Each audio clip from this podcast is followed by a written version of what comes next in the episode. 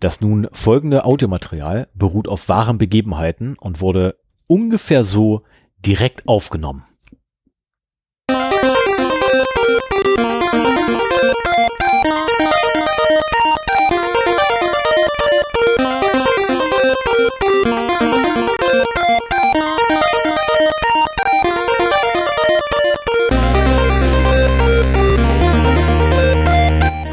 Zero Day, der Podcast für Informationssicherheit und Datenschutz.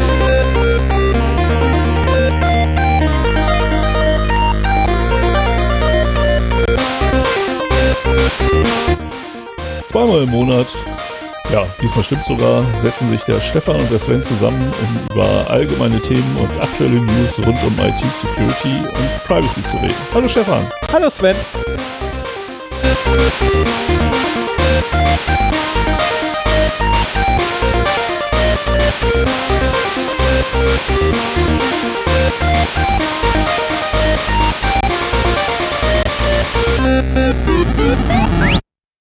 Oh, diese harte Cut, ey, daran werde ich mich nicht gewöhnen. Einen wunderschönen guten Morgen, guten Abend, gute Nacht, liebe Zuhörerinnen und Zuhörer. Wir schreiben den 24.09.2020. Wir haben es aktuell bei unserer Zeitrechnung 19.34 Uhr.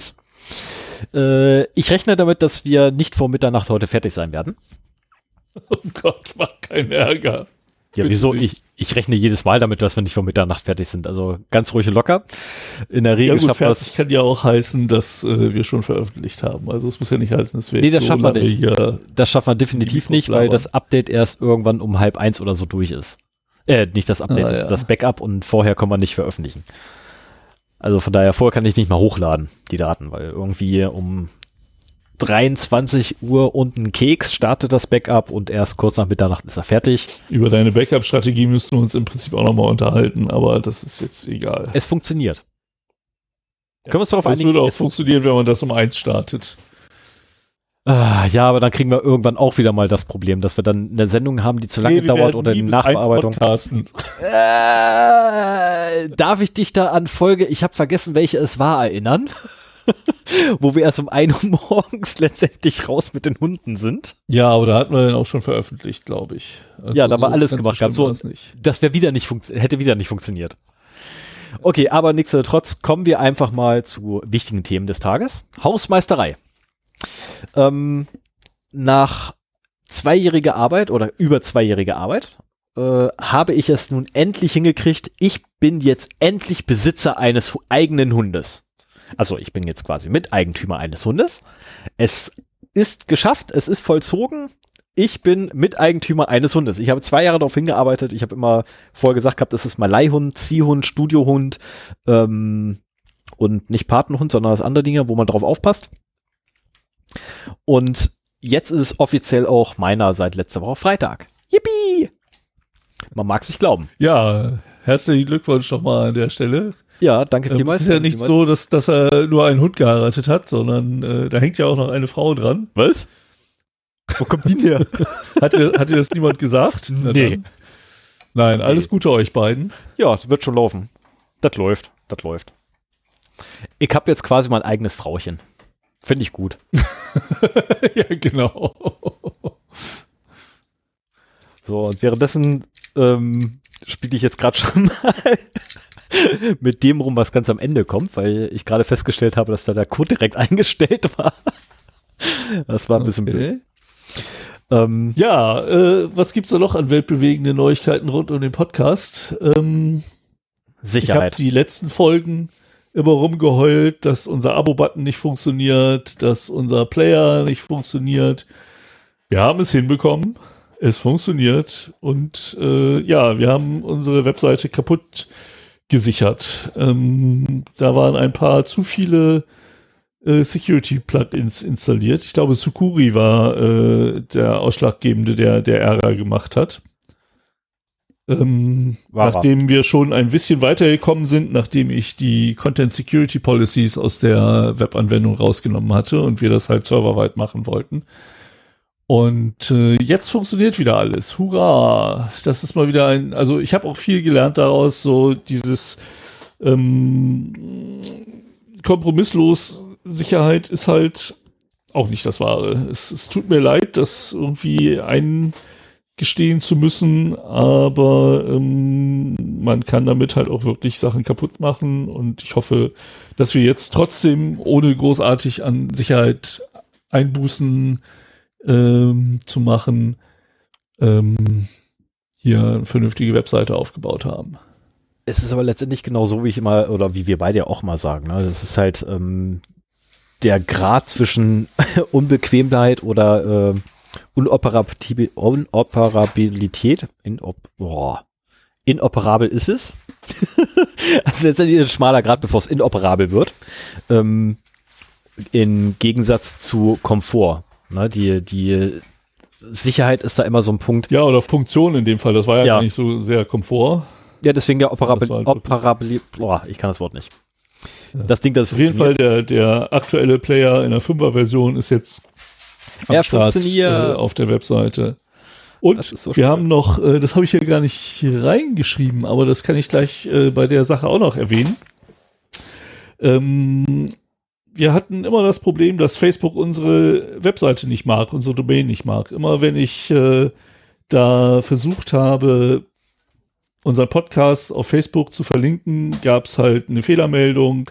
Erst hieß es, unsere Webseite sei nicht sicher, dann waren irgendwelche anderen Probleme. Ich habe das mehrfach gemeldet. Es hat niemanden interessiert. Und ich dachte eigentlich, das liegt an unserer kryptischen äh, Domain. 0x0d.de ist, äh, wirkt vielleicht auf Facebook nicht so vertrauenserweckend. Vielleicht hatte das auch eine Vorgeschichte. Ich habe zwar nichts in Blacklists gefunden, aber ähm, ich habe mir halt die Mühe gemacht, noch eine neue Domain, zeroday-podcast.de, ähm, zu registrieren. In der hoffnungsvollen Erwartung, dass ich jetzt problemlos unsere Episoden auf, Pod, auf Facebook äh, bewerben kann, was ich auch so gerne machen wollte, gerade wegen der letzten Folge und äh, unserer ja, Beziehung zu dieser Payback-geschädigten Gruppe. Und dabei hat sich herausgestellt, äh, dass wir jetzt offiziell das Siegel haben von Facebook nicht gemocht. Auch unter der neuen Domain. Genau. Äh, erscheint die gleiche Fehlermeldung. Wir schaffen es nicht, unsere äh, Domain bei Facebook zu verlinken. Es geht also nicht um unsere Domain, sondern es geht um unsere Inhalte. Ähm, Und ich habe keine Ahnung, was Facebook daran stört. Die Informationen kriegt man ja auch nicht. Aber ähm, ja, wir haben jetzt offiziell das Label äh, dass Facebook uns disliked. Ja, uns es, es wird auch innerhalb der nächsten drei Monate wird es wahrscheinlich auch bei uns auf der Webseite dann auftauchen, ähm, das Gütesiegel, ne, das ähm, Zero Day Podcast Gütesiegel, disliked bei Facebook. Äh, ich habe da, ich habe da jemanden nämlich, der ähm, das machen kann. Es wird sich gerade schon wieder wild gemeldet. Meine Okay, das wird heute eine sehr witzige Sendung. Befürchte ich. Dein geheiratetes Hundefrauchen oder was? Genau. Genau. Schön, dass du das sagst. Ich darf sie aussprechen. sie steht nicht mal vier oh, Meter Mann. von mir entfernt. Ich, ich hoffe, sie steht nicht so auf Romantik, weil dann hat sie echt voll den Falschen erwischt. Ach so, so schlimm ist es jetzt auch wieder nicht. Diese Aussage, ohne dass sie gehört hat, was ich gesagt habe, äh, kann ja, auch sehr sie, verstanden sie, werden. Ja, hat sie gerade. Aber sie hat es gerade auch tatsächlich falsch verstanden. Wir, wir haben ja auch Bildübertragung hier und ich sehe, dass du immer noch unverletzt vorm Rechner sitzt. Insofern. Noch, äh, noch aber du hast ja auch gerade gesehen, dass ich den Arm heben musste, ne, damit sie nicht äh, ja, genau. ausrasten, aber ausrastet. Weil es ist alles natürlich halb so wild, wie es immer klingt. Aber ja, stimmt schon, ne? Wenn man nur so meine Autospur dazu hört, ist das schon ein bisschen übel. Irgendwann musst du wahrscheinlich noch ein zweites Headset äh, ans Audiointerface anschließen und dann wird Kontroll mitgehört. Och, hätte ich auch keinen Schmerz mit. Können, könnte man durchaus machen. Ja. Ne? Y-Kabel habe ich mittlerweile. Das ist nicht das Problem. Äh, du hast ein, du hast ein Audiointerface, da wird ja wohl noch ein zweiter Ausgang sein. Nee, an dem kleinen habe ich keinen zweiten. Okay, ich aber ich habe ja noch, äh, ich glaube, ich habe sogar noch einen zweiten Kopfhörerverstärker. Aber egal, ähm, lass uns mal. Ja, wir haben heute ein großes, wir haben heute eigentlich äh, eine ganze Menge vor. Äh, das ist ja mal wieder unsere jährliche Gala-Show zu den Big Brother Awards. Richtig. Und deswegen werde ich einfach mal weitermachen. Wir haben das falsche Intro genommen. Das fällt mir jetzt gerade ein. Wir haben das falsche Intro. Wir haben nur ein Intro. Stefan, hallo. Ich Ja, mach aber wir- einfach mal weiter. Ja, aber wir haben, wir haben das falsche Intro, Intro genommen. Wir, äh, wir nehmen sonst nämlich immer, wenn wir die ähm, BBAs haben, äh, nehmen wir doch. Wir nehmen genau das. Nein. Dann nehmen wir aber grunds nein, dann nehmen wir grundsätzlich immer hier dieses, dieses, ähm, was du mal rausgesucht hast, hier dieses Ambient aus dem äh, äh, aus dem Vorsaal von der Oper. Ich habe noch nie irgendein anderes Intro benutzt. Tut mir leid. Okay, es tut mir leid. Das, das lässt sich ja nachhören, das müssen wir Genau. Auf jeden Fall, ich muss noch mal kurz auf unsere letzte Folge zurückkommen. Oh ja. Da ging es ja um Payback. Da ist viel passiert. Und die vermeintliche oder behauptete Sicherheit der Webseite von Payback. Ähm, so, die Folge hat ein paar Wellen mehr geschlagen als unsere üblichen Folgen. Wir hatten einen sehr netten Kontakt äh, in der Folge. Ähm, oder ja, Zwei als Kontakte. Resultat dieser Folge. Und ähm, Tarnkappe-Info hat uns angesprochen, dass sie gerne ein Interview mit uns machen wollen. So fühlten wir uns recht gebauchpinselt, weil das ist halt für uns eigentlich immer auch eine, eine gute Quelle, um aus dem Untergrund zu berichten. Und äh, das fand ich sehr nett, dass sie halt angefragt haben. Die machen das halt, ich habe es jetzt auch schon öfter gesehen, mit anderen Leuten auch. Ähm, die machen das halt immer so, dass sie äh, auch die Fragen für das Interview von den Hörern, beziehungsweise von den Lesern, das ist ja äh, ein Blog, von den Lesern erfragen, sodass dann halt auch die Community da beteiligt wird und Fragen stellen kann. Wenn ihr also Lust habt, könnt ihr auf tarnkappe.info ähm, am besten über die Shownotes dahin gehen, da ist dann halt der entsprechende Artikel gleich verlinkt und im Forum von Tarnkappe Info auch noch Fragen an uns stellen. Ich meine, wir haben schon gesagt, so unsere Hörer können uns eigentlich immer eine E-Mail schreiben an feedback at 0x0d.de oder halt auch auf der Webseite äh, einen Kommentar hinterlassen und auch so direkt mit uns in Kom Kontakt kommen. Aber wenn ihr äh, vielleicht auch schon Leser von Tarnkappe Info seid, äh, tut euch keinen Zwang an, stellt uns Fragen, wird uns freuen, wenn da noch ein bisschen was zusammenkommt. Momentan hat nur einer bisher Fragen gestellt und ich wette mal, dass das der Typ ist, der uns auch interviewen wird. Es ist Ja. wahrscheinlich, es ist wahrscheinlich. Ja. Ich Genau. hätte es gerade fest, fast Ja, gesagt gehabt, unsere Hörer könnten uns auch, oder könnten zumindest mich jederzeit anrufen, aber nein, meine Telefonnummer ist gar nicht hinterlegt auf der Website. Nee, Nee, nee, nee, anrufen. die Nummer habe ich rausgenommen, gehabt, Aber weil brauche ich nicht, weil privat. Ja, genau. Ja, äh, noch eine kleine Neuigkeit. Ähm, ich habe es gemacht. Ich habe mir ein neues Headset gekauft, nachdem in drei Jahren drei Superlux Kopfhörer und Headsets sind. kaputt gegangen sind. ähm, habe ich mir, habe ich jetzt mal ganz tief in die Tasche gegriffen und mir ein Biodynamic DT 797 geholt. Ähm, ich finde es interessant, also die, die Verarbeitungsqualität und Robustheit ist halt was ganz anderes als bei Superlux. Superlux macht halt auch ein Headset, mit dem man halt sehr gut podcasten kann, mit einer guten Audioqualität, äh, die wirklich an das Biodynamic ranreicht. Aber ich muss sagen, wenn man das Ding in der Hand hat, dann äh, ist das schon qualitativ eine ganz andere Nummer. Ähm, Stefan und ich sind jetzt leider äh, wieder mal remote am Podcasten, sonst hätte ich dir das vorher mal in die Hand gedrückt. Und dann du das halt sehen. Also ich glaube, es lohnt sich schon, wenn man halt weiß, dass man ähm, das stärker beansprucht und das tun wir ja nun auch seit einiger Zeit, ähm, dann irgendwann, zumindest wenn das Superlux kaputt geht, drüber nachzudenken, sich doch halt was Besseres zu gönnen. Ich weiß auch nicht, ob es dazwischen irgendwas gibt. Also Superlux ist halt super billig und gut, aber nicht besonders haltbar und Biodynamic ist halt super robust und qualitativ hochwertig, aber auch schweineteuer. Ja. Ich hätte Ist- gerne irgendwas dazwischen gehabt. Aber da war, wo, hatte ich keine Ahnung, was man da wirklich jetzt nehmen kann. Äh, ich habe dazu mal gerade eine Frage. Ähm, die Phantomspeisung wird hier angegeben mit 12 bis 48 Volt. Ja. Äh, was denn jetzt? 12, 24, 48 oder einfach Das alles? ist eben völlig egal. Also Ah, solange cool. es zwischen 12 und 48 Volt ist, ist es egal. Ähm, ich brauche halt jetzt für das Superlux muss man ja immer so eine Bastellösung haben. Genau. Entweder einen separaten Phantomspeiseadapter, der halt äh, 24 oder weniger Volt liefern kann. Mit 48 Volt kommt das Superlux halt nicht besonders gut klar. Also letztlich ein Ähm, Spannungsteiler. Oder ein Spannungsteiler, den wir uns halt beide gelötet haben. äh, letztendlich, das ist halt auch so ein Vorteil, das Ding kauft man, steckt man ins Audio-Interface und es, es funktioniert halt einfach, ohne dass man solche Bastellösungen braucht. Aber dafür kostet es auch so viel wie zehn von den Superlux-Dingern. Ne? Ich wollte gerade sagen, das Ding kostet ja knapp 300 Euro, ne? Das ist. Ja. Aber ich benutze es halt auch äh, beruflich. Ich mache meine ganzen Video- und Audiokonferenzen damit.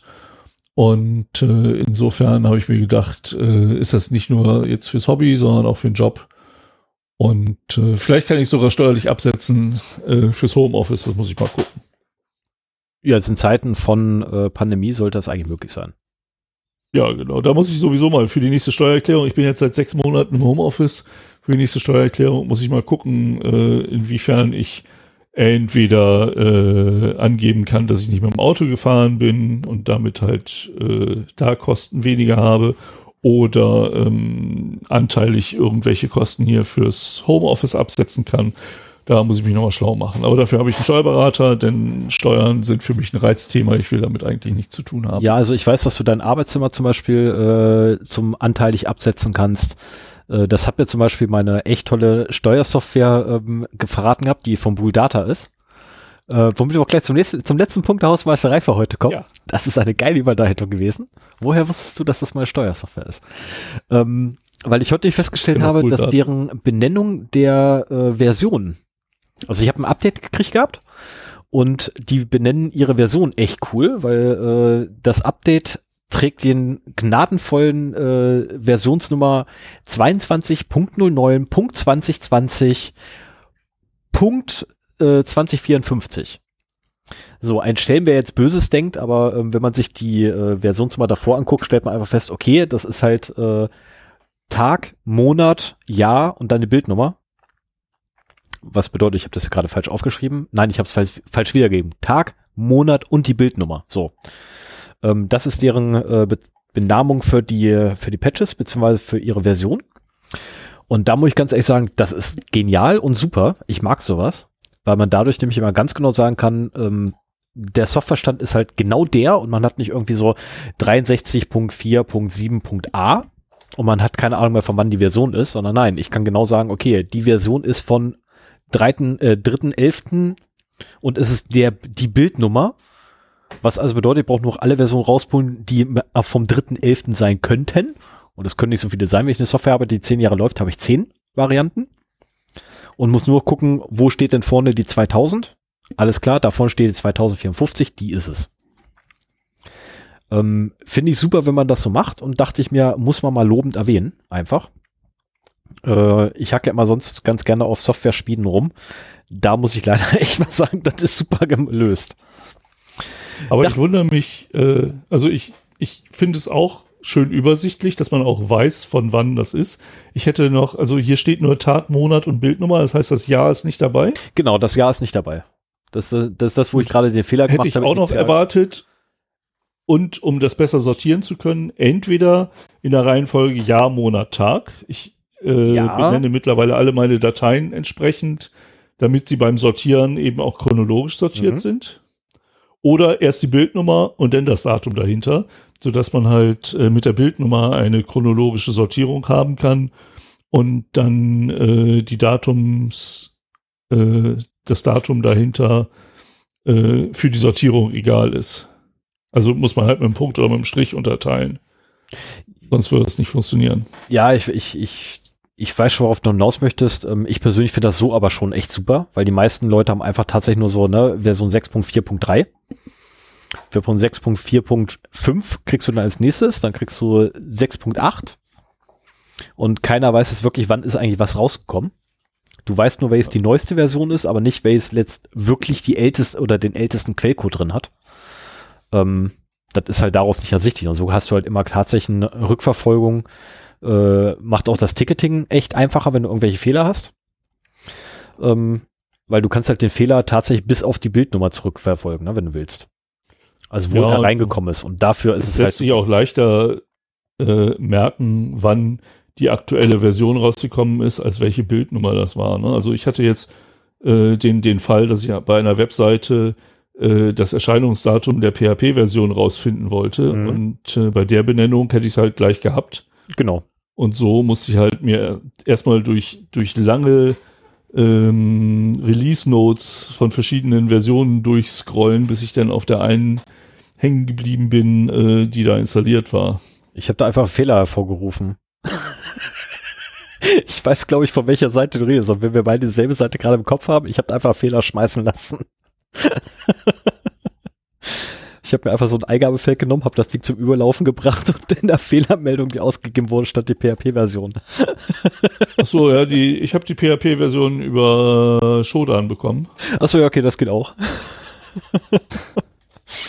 Shodan liefert ja auch gleich äh, die ganzen äh, CVEs mit, die damit verbunden sind. Ja. Das war das Praktische. So, so konnte ich ohne viel Arbeit zu haben, gleich sehen, welche 90 Schwachstellen auf dieser Webseite halt verfügbar sind. Aber das ist ein Thema, da gehen wir wahrscheinlich ein andermal rein. Ich wollte gerade sagen, hat so uns, äh, zwei, die Payback-Geschichte so viel Spaß gemacht, äh, dass, dass wir gleich ein neues Ziel gefunden haben. Das ist so nicht ganz richtig. Also Sven hat das so viel Spaß gemacht, dass er mich ein paar Tage später angerufen hat und gesagt hat, du, ich hab ja was gefunden, da musst du mal drauf gucken. Genau. Eine Webseite hat meine E-Mail-Adresse verloren und äh, deswegen musst du noch mal gucken. Und was sich da wieder aufgetan hat, war hanebüchend. Ja. Aber da, da machen wir irgendwann anders eine Sendung. Genau, da muss ich auch noch mal ganz genau drauf gucken, weil ich habe äh, bis jetzt tatsächlich nur hingekriegt, die PHP-Version rauszukriegen, indem ich einen Fehler verursacht habe. Äh, da geht mit Sicherheit noch mehr. Na, ich habe ich hab zum Beispiel noch nicht hingekriegt, ähm, dass er mir jetzt die, äh, die User-IDs verrät. Von außen. Ja, ach, ich bin das, mir aber sicher, das dass das funktioniert. Nicht, aber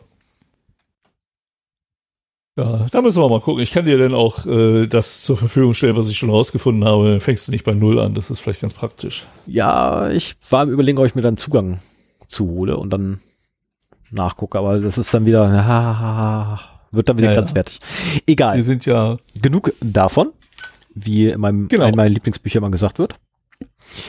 So, wollen wir weitermachen mit den Datenverlusten? Ja. Dann ich fang, fang mal mit den Datenverlusten an. Achso, du hast ja nur Daten. Hast du eigentlich diesmal welche? Nee, nee ich habe ne? diesmal keine.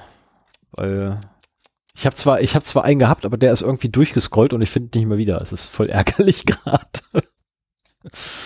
Das ist so einer der Punkte, ja, die man gleich ähm, gemacht. Ich habe ja bei Datenverlusten sehr oft irgendwelche Geschichten, die sehr international sind. Diesmal äh, geht es in drei Fällen zumindest um in Deutschland bekannte Unternehmen und nicht äh, irgendwelche internationalen Unternehmen. Ähm, das erste ist vom 14.09. und da dreht es sich um Staples. Das ist halt so ein äh, Büromittelmarkt, den es auch hier in Deutschland gibt. Und äh, die haben ihre Kunden benachrichtigt, dass sie wohl einen äh, Data Breach hatten. Also sie haben es nicht öffentlich gemacht, aber sie haben an die betroffenen Kunden äh, Nachrichten herausgeschickt und sie darüber benachrichtigt, dass äh, ein unautorisierter Zugriff auf diese Daten äh, stattgefunden hat. Ähm, viel mehr weiß man momentan nicht. Ähm, es ist wohl von äh, Troy Hunt, dem Menschen, dem Security Researcher hinter helpibeenpawned.com äh, bekannt geworden, der halt äh, so ein, eine E-Mail in die Finger bekommen hat. Und äh, ja, ich werde da gar nicht drauf. Also es wird halt spekuliert, dass halt ähm, Name, Adressen, E-Mail-Adressen, Telefonnummern, die letzten vier K Nummern der Kreditkartennummer äh, und ähm, Details der Bestellung bekannt geworden sind. Aber leider weiß man nicht mehr. Ein ganz klein bisschen mehr weiß man von windeln.de. Windeln.de. Ich wusste gar nicht, dass aber gibt. natürlich. Ja, ging mir genauso. Äh, aber natürlich, ich bin ja auch durch die Zeit durchgegangen. Meiner ist zum Glück aus der Zeit jetzt raus, mein Kleiner. Ähm, Windeln.de hatte zwischen dem 10. und dem 23. Juni 2020 ein Datenproblem. Und zwar lag ein, lagen die Daten eines Teils der Kunden von Windeln.de äh, zwischenzeitlich auf einem ungeschützten Server. Okay, welcher Klassiker ähm, man führt das? Äh, das wird leider nicht gesagt. Man führt das ähm, auf einen Fehler bei Wartungsarbeiten zurück. Ja, wahrscheinlich irgendein Backup äh, irgendwo hingelegt, wo halt keine Authentifizierung möglich war. Und äh, ich vermute mal der Klassiker äh, Amazon S3 Bucket, aber ähm, wir wissen es hier nicht. Und betroffen sind halt äh, ausschließlich Kunden, die sich zwischen dem 24. Mai und 23. Juni 2020, also einen knappen Monat über die App oder einen Browser auf der Webseite von windeln.de eingeloggt haben. Hm. Ja, äh, was ist bekannt geworden? Ähm, natürlich wird darauf verwiesen, kein, äh, nach heutigem Kenntnisstand keine Angaben zu Zahlungsmitteln. Das scheint denen ja immer wichtig zu sein. ähm, ich finde es aber äh, genauso heftig, dass dann eben Informationen wie Name, E-Mail-Adressen, Postadressen, Telefonnummern und die Bestellhistorie betroffener Nutzer und in einigen Fällen auch Geburtsdaten und Namen der Kinder äh, bekannt geworden sind. Auch damit lässt sich eine ganze Menge Schindluder treiben. Ich Vielleicht sagen. nicht direkt das Geld der Leute abzocken, aber wenn man die Informationen hat und dann ähm, darauf bezogen eine schöne Phishing-Mail äh, machen kann, dann äh, hat man da auch alle Möglichkeiten, mehr mitzumachen. Ich wollte gerade sagen, ich wittere eine neue Phishing-Kampagne. Ja, genau. Aber ich, bei, bei den vielen Datenverlusten, die, die kann man nicht alle ausnutzen. Ach, man kann Und schon. Als letztes haben wir noch einen Eintrag vom 18.09. Und zwar sind die Passdaten von 12.000 Deutschen durch äh, ja, kriminelle Hacker im Netz veröffentlicht worden. Und zwar bezieht sich das auf eine Meldung, die ich in der letzten Sendung schon genannt habe. Da war es, ging es nämlich darum, dass äh, in Argentinien die äh, Grenzen für vier Stunden geschlossen werden mussten, weil die Einwanderungsbehörden einen Ransomware-Angriff hatten. Und äh, da hatte ich auch noch gesagt, so, ich habe mich gewundert, dass das so schnell alles wieder ging. Ähm, die sagten auch selber so, ach, die Daten, die wir da gehabt haben, die waren nicht so wichtig. Ja, heutzutage ist es ja so, dass Ransomware nicht nur verschlüsselt, sondern wenn man nicht bezahlt, dann werden die Sachen halt auch äh, in die Öffentlichkeit entlassen. Und genau das war halt hier der Fall. Als Folge ähm, des Ransomware-Angriffes der argentinischen Einwanderungsbehörde sind halt die Passdaten von unter anderem 12.000 Deutschen ins Netz gelangt. Also es waren nicht nur äh, die deutschen Staatsbürger, sondern auch äh, Passdaten von Hunderttausenden von Bürgern aus Argentinien, Frankreich, Israel, der Schweiz und Kanada. Und äh, ja, da waren halt Informationen drin wie Namen, Geburtsdaten, Passnummern und welches Reisedokument verwendet wurde. Ja. Äh, grundsätzlich finde ich immer, immer ganz spannend, dass ja Ransomware-Angriffe immer grundsätzlich sind. Also die Ransomware aktiv auf das auf den IT-Server, der da irgendwo, oder auf den, auf den Internet-Server, der irgendwo rumsteht, aktiv darauf zuge anklopft und sagt so, lass mich rein. Ähm, ich finde diese Formulierung immer ganz witzig, ne? weil äh, in der in der Überschrift von dem Artikel steht auch, ne, Hackerangriff. Nein, es ist kein Angriff gewesen. Da war einer einfach so blöd auf den Knopf zu drücken. Also da finde ich die Formulierung Angriff halt mehr als fehl am Platze, weil es halt kein Ransomware-Angriff ist, sondern eine Ransomware wurde halt von innen aktiviert. Da war halt einer so blöd, hat einen Knopf gedrückt für. Ne, ja, aber auch das Verschicken dieser Mail ist ja schon als durchaus als Angriff zu werten. Ne? Ich meine, dass es immer Unterstützung von innen braucht, ist klar. Oder in den meisten Fällen bekommt halt. Ja, nur ein Angriff ist aber ein Angriff würde ja, bedeuten, Ransomware, ja auch, nee, die, Ransomware, die Ransomware geht nicht aktiv hin und sagt, hier, ich mache jetzt mal alles auf. Na, die Ransomware macht das nicht. Die, äh, irgendein Blödmann ähm, schickt dir eine E-Mail mit einem Link drin. So, ja, er ist derjenige, ist der, der dich, genau, das ist der Angriff. Nicht, dass die Ransomware da ausgeführt wird. Das ist nicht der Angriff, das ist das Resultat. Äh, ja, okay. Aber gut, das sind Spitzfindigkeiten. Ähm, ich darf mich nachher nicht aufregen, deswegen lasse ich das jetzt schon mal raus. nachher werde ich ja, also unsere Hörer werden es wahrscheinlich sehr, also unsere, unsere Stammhörer werden es auf jeden Fall merken, ich werde da sehr schnell sehr anders werden. Was einfach daran liegt, dass ich das Thema tatsächlich ernster vorbereitet habe heute. Es war mir ein Bedürfnis. Ja. ja. Das waren auch schon meine Datenverluste. Wenn du keine mehr hast, dann gehe ich direkt zu den News über. Ja, mach mal. Und äh, die erste News ist schon vom 11.09.2020, aber ich fand die herrlich, die musste unbedingt rein. Ähm, 2016 hatten ja Hacker, ich, ich weiß immer nicht, wie ich das nennen soll, ähm, drei niederländische Hacker Zugriff auf äh, den Twitter-Account von Donald Trump. Und ähm, das ist jetzt wohl rausgekommen. Das Problem war, dass, äh, und das, das haben sie halt auch jahrelang geheim gehalten und keine Frage. Also, wenn ich Zugriff auf den Twitter-Account von Donald Trump gehabt hätte oder noch hätte, ähm, wäre das halt auch eine sehr brisante Angelegenheit, mit der ich irgendwie eigentlich gar nichts zu tun haben wollen würde. Ähm, das Problem war, dass Donald Trump wohl in allen möglichen Online-Diensten immer dasselbe Passwort benutzt hat. Und äh, er wurde gefunden in dem LinkedIn-Hack von 2012, der 2016 in die Öffentlichkeit entlassen wurde. Und ähm, das Passwort war gehasht, aber das konnte man halt, ich meine, hallo, das ist der Präsident der Vereinigten Staaten, wenn man das Passwort irgendwo findet und irgendwie Lust hat an dem Hacken von Passwörtern, dem Dehashen von Passwörtern, da macht man das halt. Und äh, so haben sie dann halt rausgefunden, dass äh, das Passwort von Donald Trump You're fired. Also du Du bist, äh, sie sind gefeuert. Sie sind gefeuert. Sie sind gefeuert, genau. Das ist wohl sein Spruch aus The Apprentice. Ich kenne den Film nicht. Ist kein Film, war eine, war eine uh, Reality-Show, die er, die er selbst sogar in Auftrag gegeben hat, um sich Ach da zu inszenieren. Ja, der macht ja irgendwie alles. Ja, ja, naja, auf jeden Fall äh, mit, mit der E-Mail-Adresse und dem Passwort äh, haben sie sich noch nicht unbedingt bei Twitter einloggen können, aber wenn man dann die E-Mail-Adresse die er bei LinkedIn angegeben hat, eintauscht gegen, was war das? Äh, Twitter at donaldtrump.com? Ja, genau.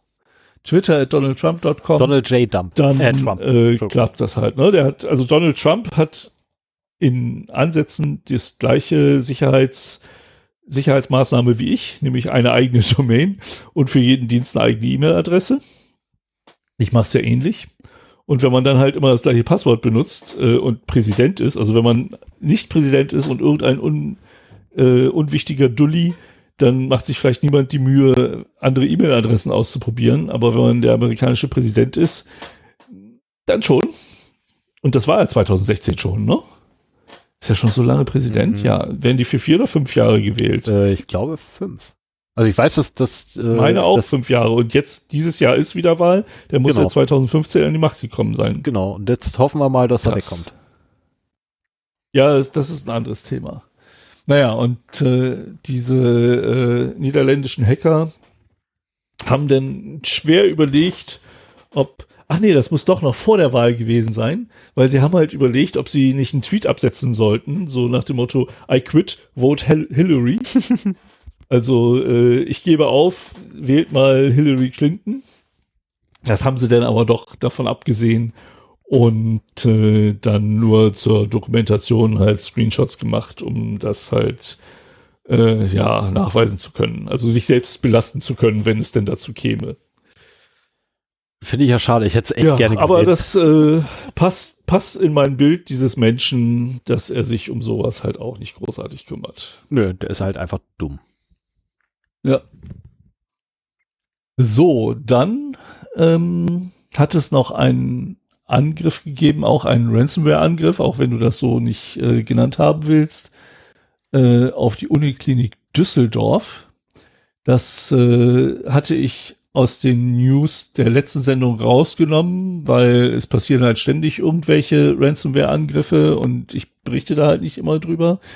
Ähm, in diesem Fall ist es auch etwas Besonderes, weil als Folge dieses Ransomware-Angriffs jemand gestorben ist. Also da hat halt wirklich mal ein Hackerangriff ein Menschenleben gekostet und die Staatsanwaltschaft ermittelt inzwischen auch wegen fahrlässiger Tötung gegen die Hacker, äh, die halt die Ransomware auf das Krankenhaus losgelassen haben.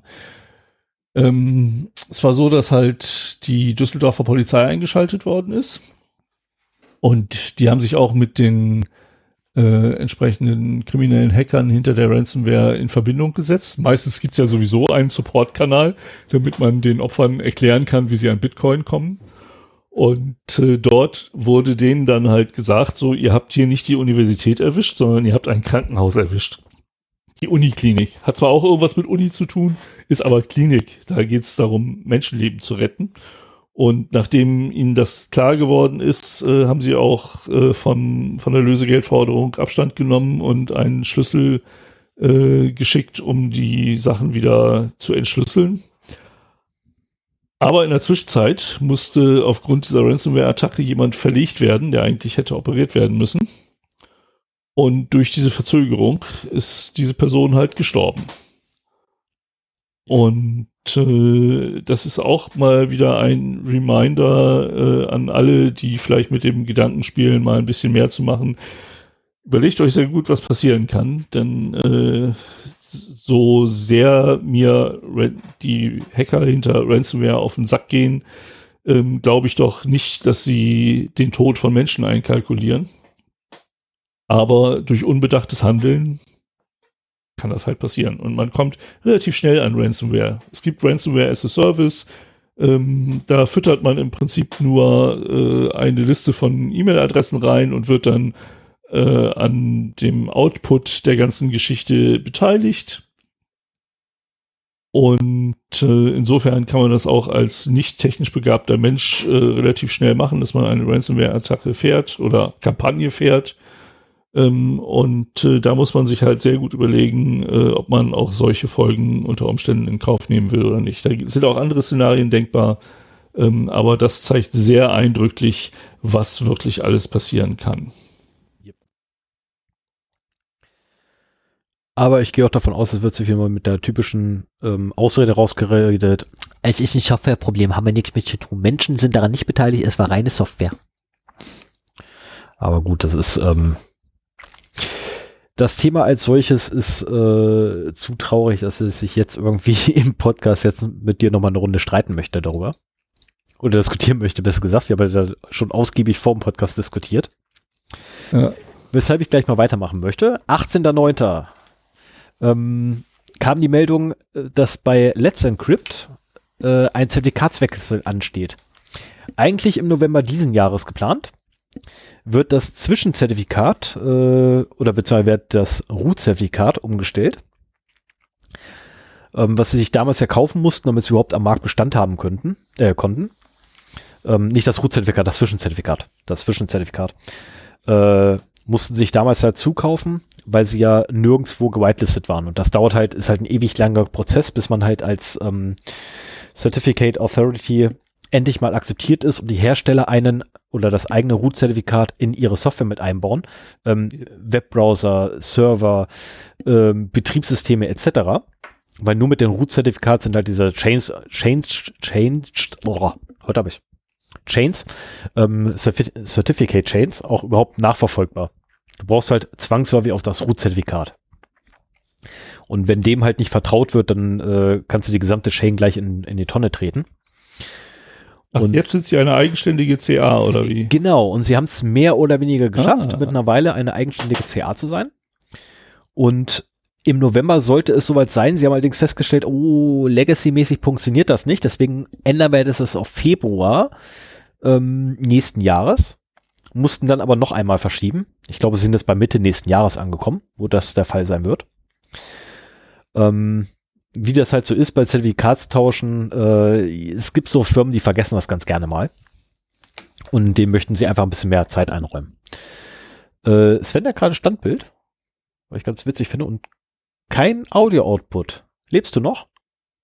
Ja, ich okay. lebe noch. Okay, alles klar. Achso, nee, du siehst immer so aus. Nicht okay. mehr? Ich sehe die Katze gar nicht. Du siehst die Katze nicht? Ich sehe die Katze nicht. Was aber daran liegt, das Bild endet bei mir an deinem äh, rechten Kopfhörer. Ich kann ja mal bei mir auf Vollbild stellen, dann sehe ich auch die Katze wieder. Aber ich habe dich halt ah, so links an der Seite. eine Winkelkatze, das GIF einer Winkelkatze eingeblendet, damit man sieht, ob ein Standbild bei mir ist oder nicht. Aber ja, wenn du das, die Katze nicht siehst, hilft nee, ich muss mal Monitor, ich muss ja einen Monitor splitten. Ich habe ja noch keine zwei Monitore dran. Leider. Ah, okay. Daran liegt das. Ähm, Also wenn du denkst, ich bin eingefroren, äh, guck, ob die Katze sich bewegt. Äh, vielleicht sitze ich auch nur ganz andächtig da und höre dir zu. genau, das habe ich auch gerade festgestellt. Also es fehlte nur so der Sabberfahren. ähm, äh, Entschuldigung für das Bild, liebe Hörer. Äh, jetzt habe ich mal auf Kachelansicht, jetzt habe ich auch den äh, die Winkelkatz wieder. So, jedenfalls der. Zertifikatswechsel steht an und ähm, ich persönlich mache mir für unseren Server keine Sorgen, weil alle drei Monate müssen wir unsere Zertifikate erneuern. Das müssen Zwangsläufig. alle, die bei Let's Encrypt sind. Äh, nee, es geht auch kürzer und es geht auch länger. Habe ich Es festgestellt. geht länger. Es geht länger. Äh, maximal allerdings nur ein halbes Jahr. Das ist jetzt Ah mein, mein Kenntnisstand. 90 Tage wäre das Maximum. Nee, aktuell äh, sind es wohl 100 und ich glaube 160, 180 Tage irgendwo so im Dreh. Äh, weil ich auch okay finde. Und der aktuelle Wechselzyklus bei uns ähm, fällt auf einen Tag, der mir nicht gefällt, aber wo ich es halt machen muss. Gegen Ende des Jahres. Ähm, und das ist auch bereits eingerichtet. Das sollte eigentlich dieses Mal zum ersten Mal automatisiert durchlaufen. Ich wollte gerade sagen, das äh, kann ja automatisiert gehen und du kannst es ja auch früher machen. Das ist ja nicht so, dass du es an dem letzten Tag machen musst. Ich werde es auch, ich werde es auch früher machen, äh, eventuell von Hand. Weil andernfalls würde ich jedes Mal beim Aufruf der Seite ähm, das Datum sehen und das mag ich nicht. Egal, machen wir weiter. Ähm, am 19.09. kam eine Meldung von Apple, die mich ein bisschen geärgert hat. Und zwar so dermaßen verärgert hat es mich, dass ich, glaube ich, gestern mit Sven noch eine halbe Stunde darüber gemeckert habe. ähm, ja, Apple- äh, Ja? Na, erzähl jetzt mal. Okay, also Apple, Apple ähm, bringt neue Modelle seiner Apple Watch raus. Nämlich die Ja, Apple Watch Schlag mich. Schlag mich tot und. SE. Nach langen Jahren von der Pebble zur Apple Watch gewechselt und bin gerade am eruieren, ob das wirklich was für mich ist oder nicht. Schick sie zurück, ist nichts für dich. wieder, verdammt. Ja, so ja, schick sie zurück, ist nichts für dich. Ja, Ähm. das, das kann durchaus passieren, dass ich sie zurückschicke. Mal schauen. Da die neuen bzw. aktuellen Apple Watch Modelle nun kein Force Touch mehr unterstützen oder auch 3D Touch genannt, weil einfach ihnen die Hardware dafür fehlt, dachte sich Apple, ach Mensch, die vorherigen Modelle, die können das aber alle. Wir patchen das jetzt einfach per Software raus. Und ähm, letztendlich auch in den äh, User Experience Guideline oder in den UI Guideline äh, für Entwickler steht ebenfalls bereits drin, dass diese Funktion doch bitte umgeändert werden soll und nicht mehr verwendet werden soll, weil nämlich tatsächlich bei älteren Modellen einfach per Software diese Funktionalität abgeschaltet wird, damit es halt kompatibel zu den aktuellen Modellen ist. Ähm, und damit ein einmal, äh, nee, ein, ein, ein, wie nennt sich das, ein durchgängiges Bedienkonzept vorhanden ist. Wo ich persönlich natürlich als ähm, stumpfer Verbraucher, wenn ich da drauf gucke, mir sage, seid ihr bescheuert? Ich zahle extra noch obendrauf Kohle, damit ich diesen scheiß 3D-Touch habe und ihr patcht mir den raus. Habt ihr denn einen offen? Äh, worauf Apple mit Sicherheit oder jeder Mitarbeiter bei Apple hoffentlich antwortet mit Ja, natürlich haben wir das, sonst werden wir echt am Problem, Kind hier. Ähm, aus unternehmerischer Sicht kann ich es schon verstehen, ne, dass die das machen, keine Frage, weil einfach der Serviceaufwand geringer wird. Na, weil ich muss nicht mehr zwei ähm, Features unterstützen und das eine nur aus Legacy-Gründen, das ist auch der, der Grund zum Beispiel bei Microsoft immer so, oder Windows vor allem, äh, immer so echt übel zu warten ist, ähm, weil halt sehr viel Legacy drin ist, was du halt bei Apple halt nicht hast. Apple baut es, baut seine Software genau für diese eine Hardware und darauf, damit funktioniert sie. Und sie müssen sich auch nur darum kümmern, dass es da funktioniert. Mhm. Ähm, aus dem Gesichtspunkt kann ich es verstehen. Ich finde es trotzdem eine absolute Frechheit. Man muss ich einfach mal dazu sagen. Ja, Ähm, ich finde das lustig, wie du so für die armen Apple Watch-Nutzer in die Bresche springst. Du, ganz ehrlich, wenn, da, wenn, das, wenn das Sony wäre, wenn das Samsung wäre, wenn das LG wäre, wenn das Western Digital, Dell und wie sie nicht alle heißen, ich würde genauso drauf kloppen.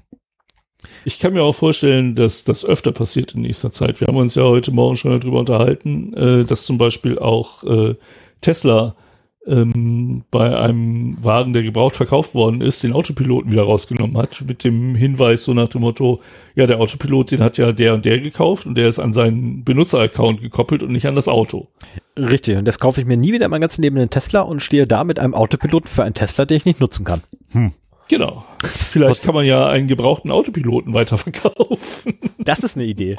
Eine Lizenz für einen Autopiloten. Ich verkaufe. Nein, aber das ist in, in dem Moment, wo mehr und mehr durch Software und nicht durch Hardware bestimmt wird, was es kann, äh, und diese Software auch nicht wie früher einmal ausgeliefert wird und dann auf alle Ewigkeit so ist, mit allen Bugs, die da drin sind, sondern halt immer aktualisiert wird, äh, Verbindung zu den, dem Hersteller aufbaut und so weiter, ist natürlich genauso möglich, äh, Funktionen wieder wegzunehmen. Ja. Und das hat man ja schon gesehen. Entweder aus solchen Gründen, äh, wie du es jetzt bei der Apple Watch geschildert hast, ähm, oder auch, weil meinetwegen äh, der Support für irgendwelche Cloud-Dienste eingestellt wird. Ne? Ich meine, was ist, äh, was ist mit einem Tesla in zehn Jahren, nachdem Tesla pleite gegangen ist? Ähm, wie, wie funktionieren diese Autos dann noch? Ja, war das, war das nicht ja so ein, so ein Haufen, ähm, gab es doch mal so ein schönes Beispiel, äh, war das nicht ja äh, der Hersteller von irgendwelchen äh, Glühlampen? Wo auf einmal die gesamte Heimautomatisierung mit den Glühlampen nicht mehr funktioniert, Ja, weil der Server hatte ich auch mal in den News, genau. Ja, die halt äh, die Steuerung gegenüber die Cloud Genau. und äh, die Cloud gab es nicht mehr und damit waren die Glühlampen Sondermüll. Na, weil, wo ich mir auch denke, so, wer, wer konstruiert denn so einen Sch Also den Architekten müsste man erschlagen. Muss ich einfach mal so sagen. Den Architekten müsste man echt rigoros einfach erschlagen, der sowas ich ausgedacht hat. denke, diese Produkte werden mit einer geplanten Laufzeit von zwei Jahren designt und äh, länger ist der Horizont nicht oder Also ich in- habe in der, in der, in meiner Ferienwohnung und unserem Podcast-Studio habe ich tatsächlich Glühlampen am Laufen, die fünf Jahre und älter sind. ja, das sind aber normale, oder? Nein? Keine smarten. Nein, natürlich sind es keine smarten, also um Himmels Willen. Ja, das, das waren ja smarte Glühbirnen, von denen wir da gesprochen haben. Also bitte, sie sind nicht smart. Ja, also, Sie also, können ein Kunststückchen. ja, genau. Es ist so, also mein Hund ist intelligenter. Ich hab's gesagt, ich hab's gesagt. Dein Hund. Genau. Der ist doch schon seit zwei Jahren dein Hund. Ach, das, Also naja. Naja, nicht so wenn man, wenn man, wenn man den Hund und dich zusammen sieht, dann äh, weiß man, dass er dich als, äh, als Herrchen schon lange akzeptiert hat. Ja, er hat mich ja, er hat mich ja schon quasi vor, vor knapp zwei Jahren und ein paar zerquetschen hat er mich ja schon adoptiert. Ja, genau. Das fand ich auch gut. fand ich voll nett von ihm. so, machen wir mal weiter und zwar mit zwei Meldungen ähm, in schneller Abfolge, weil sie einfach so, so grandios sind. Ähm, am 21.09. verkündet, äh, wurde verkündet, ähm, dass Facebook sollte denn die europäischen Regulierer nicht der Meinung sein, mal irgendwie Stücken ihren Tempo und ähm, ihre Ansagen zurückzuschrauben, einfach den Betrieb ihrer Plattformen in Europa einstellen würde. Ich habe gejubelt, ich habe Freudentänze aufgeführt. Ich hätte fast in Dublin angerufen und hätte gesagt und wollte denen schon sagen, hört nicht auf, hört nicht auf. Leider kam dann gestern die Meldung, ähm, dass Facebook ähm, ja sich jetzt doch ein bisschen weigert, ihren Dienst einzustellen in Europa. Schade. Also am 23.09. kam halt leider die Meldung, äh, nee, doch nicht, wir haben uns da geirrt. Finde ich schade, finde ich schade. Ähm, Ja. Ich hätte mich sehr gefreut, also vor allem, weil dann auch WhatsApp weggefallen wäre, es wäre Instagram weggefallen, es wäre Fratzenbuch weggefallen und wie sie nicht alle heißen, die werden alle weg. Das wäre so schön von heute auf morgen. WhatsApp weg wäre, was meinst du, was dann alles nicht mehr funktioniert? Alle nach Signal, alle nach wie Signal. viele Unternehmen auch WhatsApp einsetzen, obwohl es, also zur Kundenkommunikation zum Beispiel, obwohl es eigentlich komplett äh, gegen die DSGVO verstößt. Ähm, ja, aber du, du, also nicht nur hast du einen Verstoß gegen die DSGVO, aber du, du darfst es allein schon aus ähm, lizenztechnischen Gründen gar nicht machen. Guckt mal in die Nutzer, äh, in die Nutzerlizenz rein, ähm, da steht nirgends drin, dass ihr damit Geld verdienen dürft. Mit der Nutzung dieses Tools. Ganz im Ja gut, Gegenteil. solange es nicht verboten ist, ist ist es erlaubt, würde ich mal sagen. Ne? Ähm, ja, definitiv. definitiv. So, machen wir mal weiter. Das waren nämlich die zwei. Dann ähm, am 22.09., oh, jetzt muss ich den, den Tab wechseln, weil das kriege ich aus dem Kopf nicht hin, ey. Ich kann mir den ganzen Ding Also am 22.19., äh, am 22.09. kam die Meldung ähm, aus England, dass dort jetzt endlich die Ursache für die Störungen innerhalb eines Dorfes ähm, und auch einiger Nachbargemeinden des Internets gefunden wurde. Äh, dazu muss man sagen, diese Gemeinden sind immer noch mit ADSL angebunden. Also, ne, wir erinnern uns, ähm, es gab DSL. Hier in Deutschland gab es noch nie DSL, hier gibt es immer nur ADSL, also asynchrones DSL. Ähm, mehr zu mir, als ich zu dir geben kann. Äh, aus irgendeinem Grund sind alle unsere Leitungen äh, asynchron. Was ich bis heute nicht verstehe, weil macht keinen Unterschied. Und ähm, dort war es dann so, dass immer Punkt 7 Uhr morgens das Internet zusammengebrochen ist. In dieser netten Gemeinde, die sich dort schimpft, ich nenne es jetzt einfach mal Eberhosan. Keine Ahnung, ob das so ausgesprochen ist, wird geschrieben Aberhosan, wird es geschrieben. Ähm, und das Ganze liegt in der britischen Grafschaft Montgomeryshire. Ähm, und dort wurde halt das Internet Punkt 7 Uhr morgens immer massiv gestört.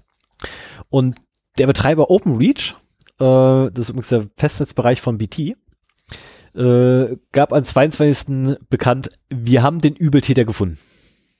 Also am 22.09. haben sie bekannt gegeben, wir haben den Übeltäter gefunden.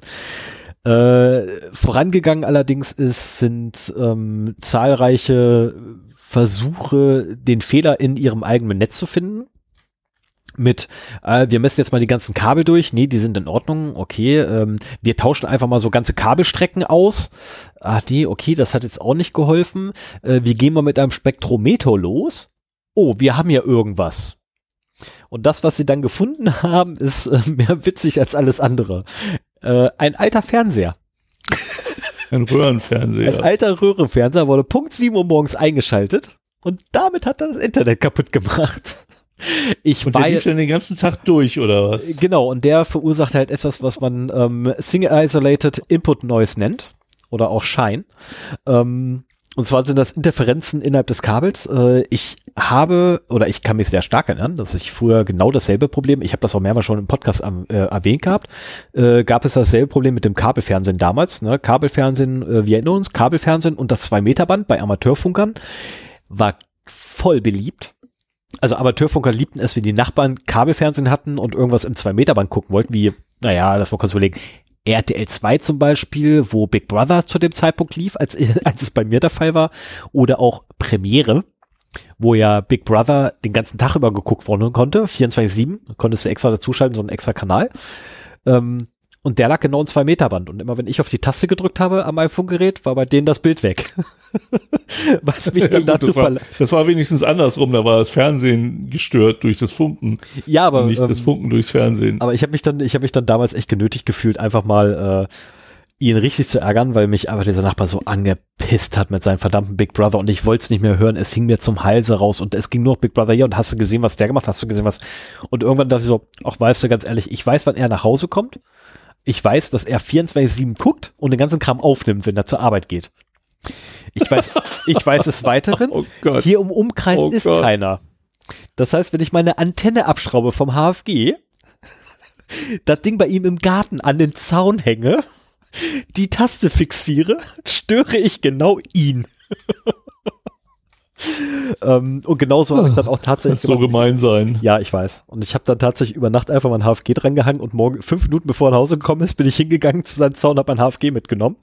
Ähm, der tatsächlich mehrere Tage hintereinander nur Rauschen geguckt. ich bin manchmal echt fies. Oh, aber es ja. war es mir wert. Es war es mir wert. Ähm, Genau, so viel aber erstmal jetzt zu den Fernseher. Ich fand das echt witzig, diesen Bericht. Äh, und lustigerweise übrigens, ne, ähm, sie haben ADSL und dieses Dorf wird jetzt allerdings aufgewertet. Also die Probleme werden demnächst ein wenig geringer werden, weil man kriegt jetzt VDSL. Gut, oh. ich meine, wenn sie Glasfaser nehmen würden, wäre das Problem beseitigt und weg und nicht mehr existent, aber sie nehmen VDSL. Er könnte seinen Röhrenfernseher behalten. Genau, man könnte seinen Röhrenfernseher behalten. Ähm, die Besitzer des Röhrenfernsehers ähm, waren übrigens auch sehr überrascht und äh, dem war das sichtlich wohl peinlich und haben auch versprochen, den Fernseher einfach nicht mehr zu benutzen. Ist blöd, weil da haben sie sich Gebrauch gekauft. ja, und die ganze, das ganze Dorf und die ganzen Gemeinden drumherum wissen jetzt, dass sie ab 7 Uhr täglich nur Fernsehen. Ja. Ja. So, dann habe ich noch was von gestern, den 23.09. Und zwar der gute Orbit. Wir erinnern uns, Ende letzten Jahres äh, gab es einen Adventskalender mit äh, personenbezogenen Daten und Informationen und sonstiger privater Sachen von unzähligen Prominenten und auch Politikern. Äh, das Ganze wurde ja vom, wie sie dann hinterher sich rausgestellt hatte, von jemandem mit dem Kürzel Orbit, wobei das O als Null geschrieben ist, ähm, preisgegeben. Und derjenige aufgrund seines Gehabes, äh, weil er ja Anerkennung scheinbar gesucht hatte, wurde auch sehr schnell gefasst. Jetzt stand er vom Richter und hat auch noch, also er war wohl sehr geständig und hat auch zugegeben, dass er das war. Und ähm, jetzt wurde er verurteilt zu neun Monaten Jugendstrafe auf Bewährung. Äh, und zwar für das Aussperren von, äh, Ausspähen von Daten sowie Datenhehlerei. Ähm, unter anderem kam da auch bei raus, dass er eine, einen Dienst namens WeLeak.info benutzt hat. Die haben wohl Zugangsdaten verkauft im großen Stil. Und äh, die wurden ebenfalls hops genommen in Zusammenarbeit der deutschen Behörden, amerikanischen Behörden und auch einigen anderen Ländern.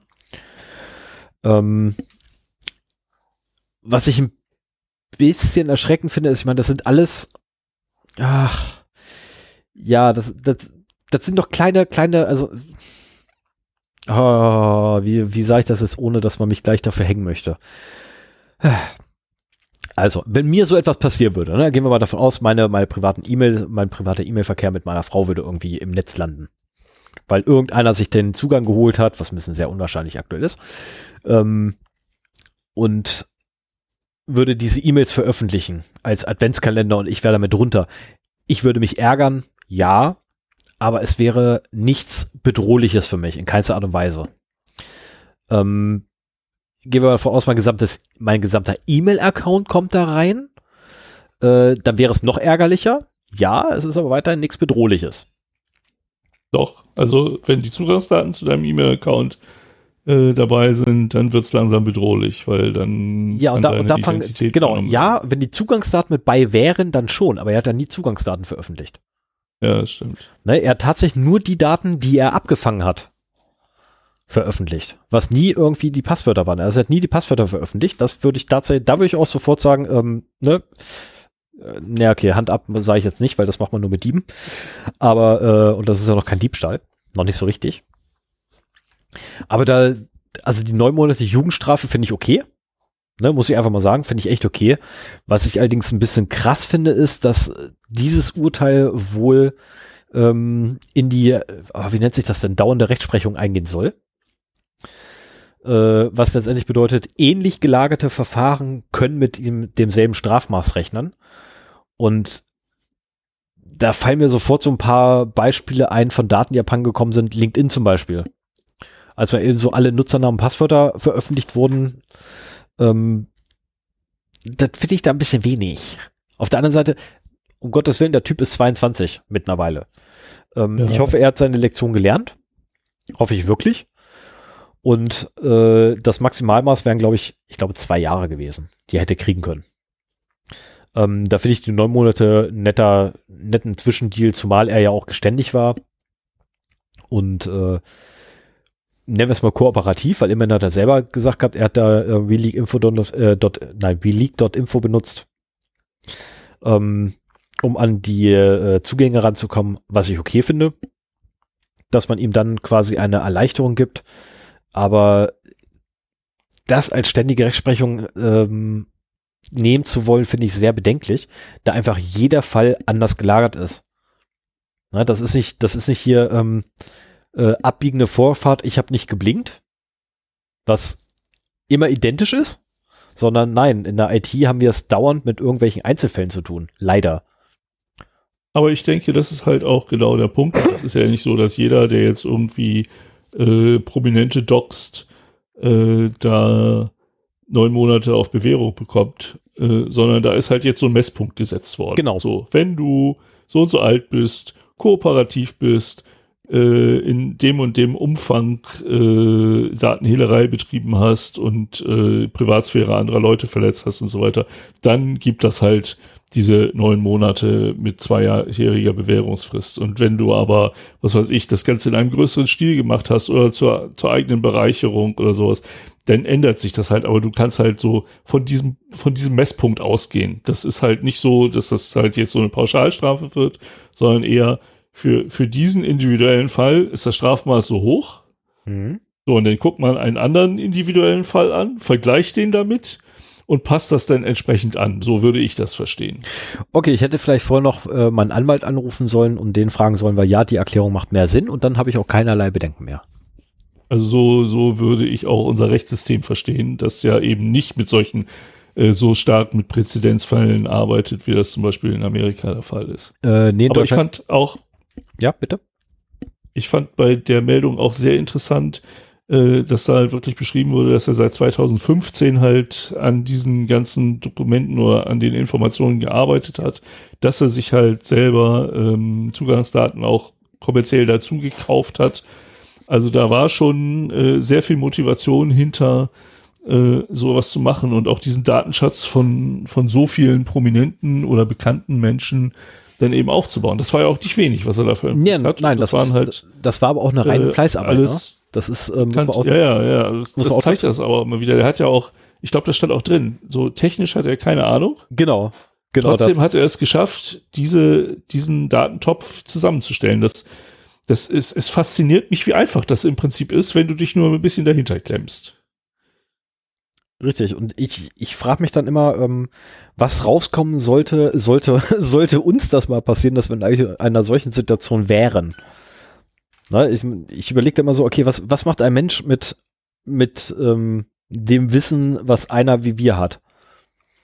Ne, in einer solchen Situation. Also der kann da weder mit Milde rechnen, weil wir sind einfach technisch visiert.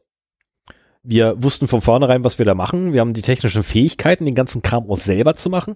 Wir können uns nicht mal rausreden, dass wir keine Ahnung hätten. ne, also Achso, deswegen meinst du, findest du diese neun Monate dann zu, zu gering? Nee, die finde ich, die finde ich schon okay, also um Himmels Willen. Für ihn finde ich das gut, ähm, zumal ja auch eine ihn, Strafe, aber eine Strafe soll, oder beziehungsweise ähm, im Strafrecht ist ja auch so gelagert, dass ja ähm, das Urteil und die damit verbundene Strafe einen, eine charakterbildende Eigenschaft haben soll. Und äh, das wäre halt nicht gegeben, wenn du jetzt einfach gleich gnadenlos ähm, die Rakete genommen hast und draufwerfen. Ne? Wir nehmen jetzt einfach mit die Atombombe und schmeißen sie drauf, einfach nur weil, naja, du hast halt was gemacht äh, wäre dann echt übel. Ne? Das ist ja Kanonen auf Spatzen, das zieht halt nicht. Ähm, es ist sowieso auch für Richter immer ziemlich schwer, äh, das richtige Maß zu treffen oder überhaupt zu finden. Ähm, ja. Ich habe ja schon mal ein paar Mal in meinem Leben mit Richtern reden dürfen, äh, außerhalb des Gerichtssaals, wo gemerkt. Und wenn ich sie dann auch frage. Innerhalb? Wie bitte? Auch innerhalb? Ja, auch innerhalb ein paar Mal, allerdings nie als Angeklagter. Immer nur Zeuge ah, und so. Okay. Und ähm, hat allerdings nie was mit IT zu tun, lustigerweise. Es war immer so, naja, andere Fälle. Unlauterer Wettbewerb und so Kram. Und ähm, da habe ich irgendwann mal die Frage gestellt, wie macht man das eigentlich mit einem Strafmaß? Und dann sagte mir einer, ja, du hast halt eine Maximalstrafe, du hast eine Mindeststrafe und dazwischen kannst du dich völlig frei bewegen. Und das kommt halt dann darauf an, ich weiß nicht, wie ernst er das meinte, aber äh, weil ein wenig Alkoholiker im Spiel waren. Aber er sagt jedenfalls so ein bisschen Nasenfaktor spielt halt auch mit. Ne? Wenn die Nase halt passt, dann geht's ein bisschen so in die unteren 50 Prozent von dem, was man ausschöpfen darf. Und wenn die Nase halt nicht passt, dann geht's so zwischen 50 und 100 Prozent hin von dem, was man ausschöpfen darf. Ähm, und neun Monate auf Bewährung vor allem. Ne? Das ist jetzt äh, ist es nicht so, dass er einfahren müsste, also geht nicht in den Knast dafür oder so, sondern der hat einfach neun Monate, wo er sich nicht zu Schulden lassen kann und darf. Ansonsten geht er halt tatsächlich nee, in den Knast. Zwei Jahre. Äh, ja, zwei Jahre. Zwei Jahre. sind zwei Jahre. Also wenn er sich dann was zu Schulden kommen lässt, dann darf er die neun Monate absitzen. Ja. Aber das hast du sehr oft, also wenn jemand das erstmal auffällig wird. Wenn ja. einer von uns beiden jetzt eine Straftat begeht und sich reuig zeigt und kooperativ ist, dann ist da, also wenn wir nicht gerade jemanden umbringen, äh, sollte da halt auch eine Bewährungsstrafe drin sein. Das hast du halt sehr oft, dass die erste Strafe dann eben zur Bewährung ausgesetzt wird. So, damit wäre ich aber auch mit meinen News durch. Weil ich glaube, Ja. wenn wir uns noch länger über das Thema mal unterhalten. zur Big Brother Gala kommen. Äh, ja, Moment. Ähm, ich wollte mich ganz, ganz kurz noch eins sagen, weil wenn wir uns nämlich weiter über das Thema unterhalten wollen würden, äh, müssten wir uns einen Anwalt mit dazu holen, der sich damit auskennt. Äh, sollte Interesse bestehen von unseren Hörern, dass genau dieses geschieht, sagt mal Bescheid. Äh, ich habe da zufälligerweise, also wirklich reiner Zufall, äh, einen an die Foto gekriegt, an den ich mich Ah, wenden könnte okay. und mal fragen könnte. Ähm, Okay. Das war aber wirklich reiner Zufall. Ich habe meinen Anwalt angerufen und der saß gerade neben einem Kollegen von sich. Ah ja. Und mein Anwalt macht normalerweise Wirtschaftsrecht oder Vertragsrecht und äh, sein Kollege macht Internetrecht. Das finde ich ganz gut. So, da würde ich aber sagen, meine sehr verehrten Damen und Herren, jetzt kommen wir genau zu dem Punkt, weshalb fast jeder eingeschaltet hat heute Abend. Die große Verleihung der Big Brother Awards hat stattgefunden. Und das ist eine Verleihung der Big Brother Awards, die ich niemals vergessen werde, weil ich, egal was hätte passieren können, ja, es war eine Pandemie, wir konnten eh nicht hin, aber ich hätte auch so nicht hingedurft. Und ich habe anfangs nicht verstanden, warum meine Frau gesagt hat, ich werde auf keinen Fall dorthin fahren. ähm, bis mir dann Hast du den Termin festgelegt, ohne dich zu fragen? ja. nee, wir, wir haben, So wir, fängt das an. nein, wir haben den nächstbesten Termin genommen. Wir haben tatsächlich einfach den nächsten besten Termin genommen. Ich meine, an dem Tag waren auf einmal drei Termine parallel. Einer davon war Big Brother Awards. Ich durfte nicht hin. Äh, ich durfte den Tag davor, durften wir auch keinen Podcast aufnehmen, weil ich es sehr schade fand. Ähm, hätte ich auch noch ganz gerne gemacht. Aber ähm, da ich den Tag dann noch Motorrad fahren musste, wäre das auch ein bisschen nach hinten losgegangen. Weil Sei froh. Ich habe einmal für einen Freund am Tag vor seiner Hochzeit einen Junggesellenabschied gemacht. Und Niemals. es ist mir jetzt noch peinlich und unangenehm, was wir ihm dazu gebootet haben, weil der nächsten Morgen echt äh, schwierig, also er hat es gut gemeistert, muss man sagen, aber äh, das war sehr viel Selbstbeherrschung dabei und äh, insofern äh, hätte ich das auch nicht mit dir machen wollen. kann ich auch wenn verstehen. es nicht um gemeinsam trinken, sondern nur Podcasten geht, aber trotzdem. Kann ich verstehen, aber können wir nächstes Jahr nachholen? Nämlich vor den Feierlichkeiten. Am besten so morgens davor. Ne? Also ich meine, das wird so mittags rum wahrscheinlich beginnen, unsere Feierlichkeit. Das ist so mein, mein Gedanke. Man, leider ist meine Frau gerade nicht da, um zu nicken. Ähm, ist ja schade. ich bilde mir jetzt mal eins, die nickt. Ähm, also ich habe mir so überlegt, ne, dass wir so mittags rum anfangen mit den Feierlichkeiten, dass das dann so bis in die Nacht hineingeht. Was das bedeutet, wir könnten mittags rum theoretisch podcasten zur Feier des Tages, uns dann treffen und nach dem Podcast bin ich immer so völlig hinüber. Wir, wir bauen das Equipment einfach äh, auf Das der ist Feier eine geile. Idee. Jetzt seid mal bitte alle drei Stunden ruhig und danach feiern wir weiter. Das ist eine saugeile Idee. nee, ich, ich bereue es auch schon, dass ich es gesagt habe, Nein, ich finde das gut. weil, Ich finde das gut. Ich werde mein Equipment mitnehmen. Ich finde das super. oh nein. Doch, weil äh, ich habe dazu gerade eine richtig geile Idee. Die werden wir allerdings erst im Anschluss, weil sie einfach nicht in diesen Themenblock jetzt passt. Ähm, den ich jetzt so einleiten würde. ab. Genau, Das- weil ich bin schon seit fast zwei, zwei, ne, also über zweieinhalb Minuten am Abschweifen. Jetzt wird es einfach Zeit, dass wir tatsächlich dazu kommen. Also, die Big Brother Awards. Die Big Brother Awards prämieren jedes Jahr aufs Neue die Datensünder in Wirtschaft und Politik und wurden deshalb von Le Monde Oscars für Datenkraken genannt. Die Big Brother Awards sind ein internationales Projekt. In bisher 19 Ländern wurden fragwürdige Prä äh, Praktiken mit diesen Preisen ausgezeichnet. In Deutschland werden sie organisiert und ausgerichtet von Digital Courage. Mit, äh, Mitveranstalter sind unter anderem die DVD, Deutsche Vereinigung für Datenschutz, die ILMR, Internationale Liga für Menschenrechte, sowie der CCC, Chaos Computer Club. Zitat direkt von der Webseite. So. Nachdem wir das Zitat durchhaben, was erklärt, was die Big Brother Awards überhaupt sind. Ähm, Dauerhörer von uns wissen sowieso, was die Big Brother Awards sind, weil wir jedes Jahr diese vorstellen. Ähm, aber aufgrund der Passt einfach zu sehr zum Thema von unserem Podcast. Genau. Datenschutz. Und aufgrund der Corona-Pandemie ähm, konnten allerdings dieses Jahr nicht so viele Zuschauer und Zuschauerinnen hin äh, zu der eigentlichen Verleihungsveranstaltung in Bielefeld, wie geplant war. Äh, weshalb der Verein Digital Courage dieses Jahr um Spenden bittet. Ähm, also die bitten immer um Spenden, Spenden, keine Frage. Dieses Jahr allerdings tatsächlich mehr als sonst, weil normalerweise sie halt mit der Verleihung selber oder mit den Besuchern dieser Gala, die ja stattfindet, das ist tatsächlich eine Gala, ähm, normalerweise halt Geld einnehmen würden, was dieses Jahr tatsächlich fehlt. Und von daher möchte ich einfach mal ganz kurz darauf hinweisen, es gibt einen Spendenlink, der ist auch bei uns, der ist bei denen auf der Webseite, bei uns in den Shownotes findet ihr ihn ebenfalls. Ähm, für den Fall, dass ihr irgendwie ein, zwei Euro übrig habt, äh, Digital Garage lohnt sich. Ja. So. Und damit kommen wir auch schon zu den Big Brother Awards. Ich weiß gar nicht, wer den ersten hat. Oh. Ja, du hast den ersten. Also es gibt, es gibt äh, sieben Kategorien, in denen Gewinner gekürt werden. Genau, und die Kategorien sind, sind dieses Jahr. Äh, Gesicht, nee, nicht Gesichtsvergessenheit, sondern Geschichts Geschichtsvergessenheit. Dann Bildung, Mobilität, als viertes Digitalisierung, als fünftes Politik, sehr allgemein, als sechstes die Arbeitswelt und als letzte Kategorie noch Behörden. Und wir haben die zwischen uns aufgeteilt und würden halt die Gewinner ähm, als Thema in der heutigen Sendung halt vorstellen, wie wir das, wie Stefan schon sagte, jedes Jahr machen, wenn die rausgekommen sind. Genau, in den vergangenen Jahren haben wir uns noch versucht, die Arbeit zu machen, die Laudatius zu kürzen, ähm, beziehungsweise zusammenzufassen. Äh, ich für meinen Teil habe damit auch begonnen, habe dann festgestellt, nachdem ich irgendwie so zwei Laudatius fertig hatte, dass sie länger sind als die Originalen. Musste daraufhin feststellen, das klappt so nicht. Habe mir gedacht, okay, dann nimmst du nur das Wichtigste raus. Hab dann festgestellt, dass ich immer noch so bei drei Viertel der Länge der Original Laudatio war. Wobei man aber sagen muss, ich habe es mir dieses Jahr noch nicht angeguckt. Ich werde mir morgen früh in aller Ruhe, während ich dann den Podcast äh, bearbeite, äh, für die Veröffentlichung, werde ich in aller Ruhe mir die Gesamtveranstaltung angucken. Die wir übrigens auch verlinkt haben. Also äh, Big Brother Award 2020 sind äh, in den Shownotes verlinkt und da könnt ihr euch auch das Video angucken. Das ist bei media.ccc.de gehostet. Ja, danke. das ist ein bisschen was weg, aber ja.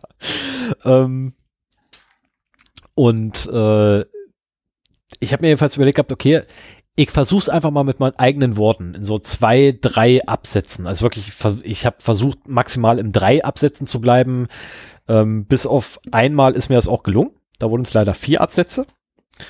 Aber das macht ich bin jetzt ungefähr bei anderthalb DIN A4 Seiten für alle vier Punkte, die ich habe. Was viel, viel besser ist als vorher. Weil vorher so fünf DIN A4 Seiten für alle. Ähm, so, kommen wir aber nun, äh, lange Rede, kurze Sinn. Kommen wir zum ersten Big Brother Awards des heutigen Abends, beziehungsweise des, des damaligen Abends. Äh, und zwar Geschichtsvergessenheit. Verliehen an, das, an die Innenministerkonferenz, um genau zu sein, die 212. Innenministerkonferenz. Äh, und zwar für das Vorhaben der Verwendung der Steuer-ID als Personenkennziffer bekommt den Big Brother Award 2020 die Innenministerkonferenz. Mit dieser Personenziffer soll es Ämtern und Bürgern erleichtert werden, Dienstleistungen in Anspruch zu nehmen und diese auch durchzuführen. Hierbei vergisst die Innenministerkonferenz jedoch, dass es dieses Vorhaben schon mehrmals gab und immer wieder von mehreren Gerichten der BRD konfisziert wurde. Nicht zuletzt aufgrund der Rechtswidrigkeit in Bezug auf das Grundgesetz. Die Würde des Menschen ist unantastbar. Somit ist dieses Vorhaben nicht nur verfassungswidrig, sondern auch hochgefährlich. Mit einer eindeutigen Identifikationsmöglichkeit für jeden Bürger, der ab Geburt bereits seine eigene ID-Nummer bekommt, ein Stellen, wer jetzt an Tätowierungen denkt, würde nicht nur eine umfassende Profilbildung ermöglicht, sondern dem Ziel des gläsernen Bürgers wäre man so nah wie seit der DDR und dem Dritten Reich nicht mehr. In beiden Fällen wurden diese IDs verwendet, um politisch unliebsame Bürger zu verfolgen, zu drangsalieren und im Falle des Dritten Reiches zu ermorden. Diesen Punkt der also diesen Punkt der Geschichte scheint die Innenministerkonferenz mehr als vergessen zu haben. Wobei man auch erwähnen muss, dass dieser Beschluss nicht einstimmig war. Es gab genau zwei Gegenstimmen. Wenn ich das richtig Ui. mitgekriegt habe. Ähm, ja, das war der erste Big Brother Award äh, in Geschichtsvergessenheit für unsere ganz tollen Innenminister dieses Landes. Und zwar alle davon. Ähm, ja, was soll ich noch dazu sagen? Ein eindeutiges Identifikationsmerkmal für jeden Bürger ab Geburt ist halt, ja, kannst du dir gleich einen Strichcode tätowieren lassen, oder? Ein Schelm, wer da irgendwie an Strichcodes denkt. Ja, äh, vor allen Dingen, und, und das vielleicht noch, man müsste mal so ein Szenario aufbauen, so aus allen sieben äh, Preisträgern diesen Jahres. Um Gottes Willen. Dann, dann würde so ein Endzeitroman daraus werden. Also wenn wir alle Preisträger Denn, nehmen, Äh, dann äh, ganz ehrlich, dann haben wir Postapokalypse hinterher. Ja, ja, muss ich sagen. Denn auch der äh, Preis oder die Preisträger in der Kategorie Bildung haben es echt in sich. Äh, gewonnen haben den Preis die Firma Brainco und der Leibniz Wissenschaftscampus Tübingen. Also der Preis ist geteilt worden sozusagen, wie man das halt ähm, auch manchmal bei den Nobelpreisen macht. Brainco ist ein Tech-Start-up aus dem Dunstkreis der Harvard University und des MIT in den USA. Und Brainco stellen EEG-Stirnbänder her und auch die Software dazu. Okay. Also EEG, da muss man eben nachlesen, ist ein Elektro, ein Elektroenzephalogramm Gramm. oder Ele Elektroenzogra Elektroenzephalographie.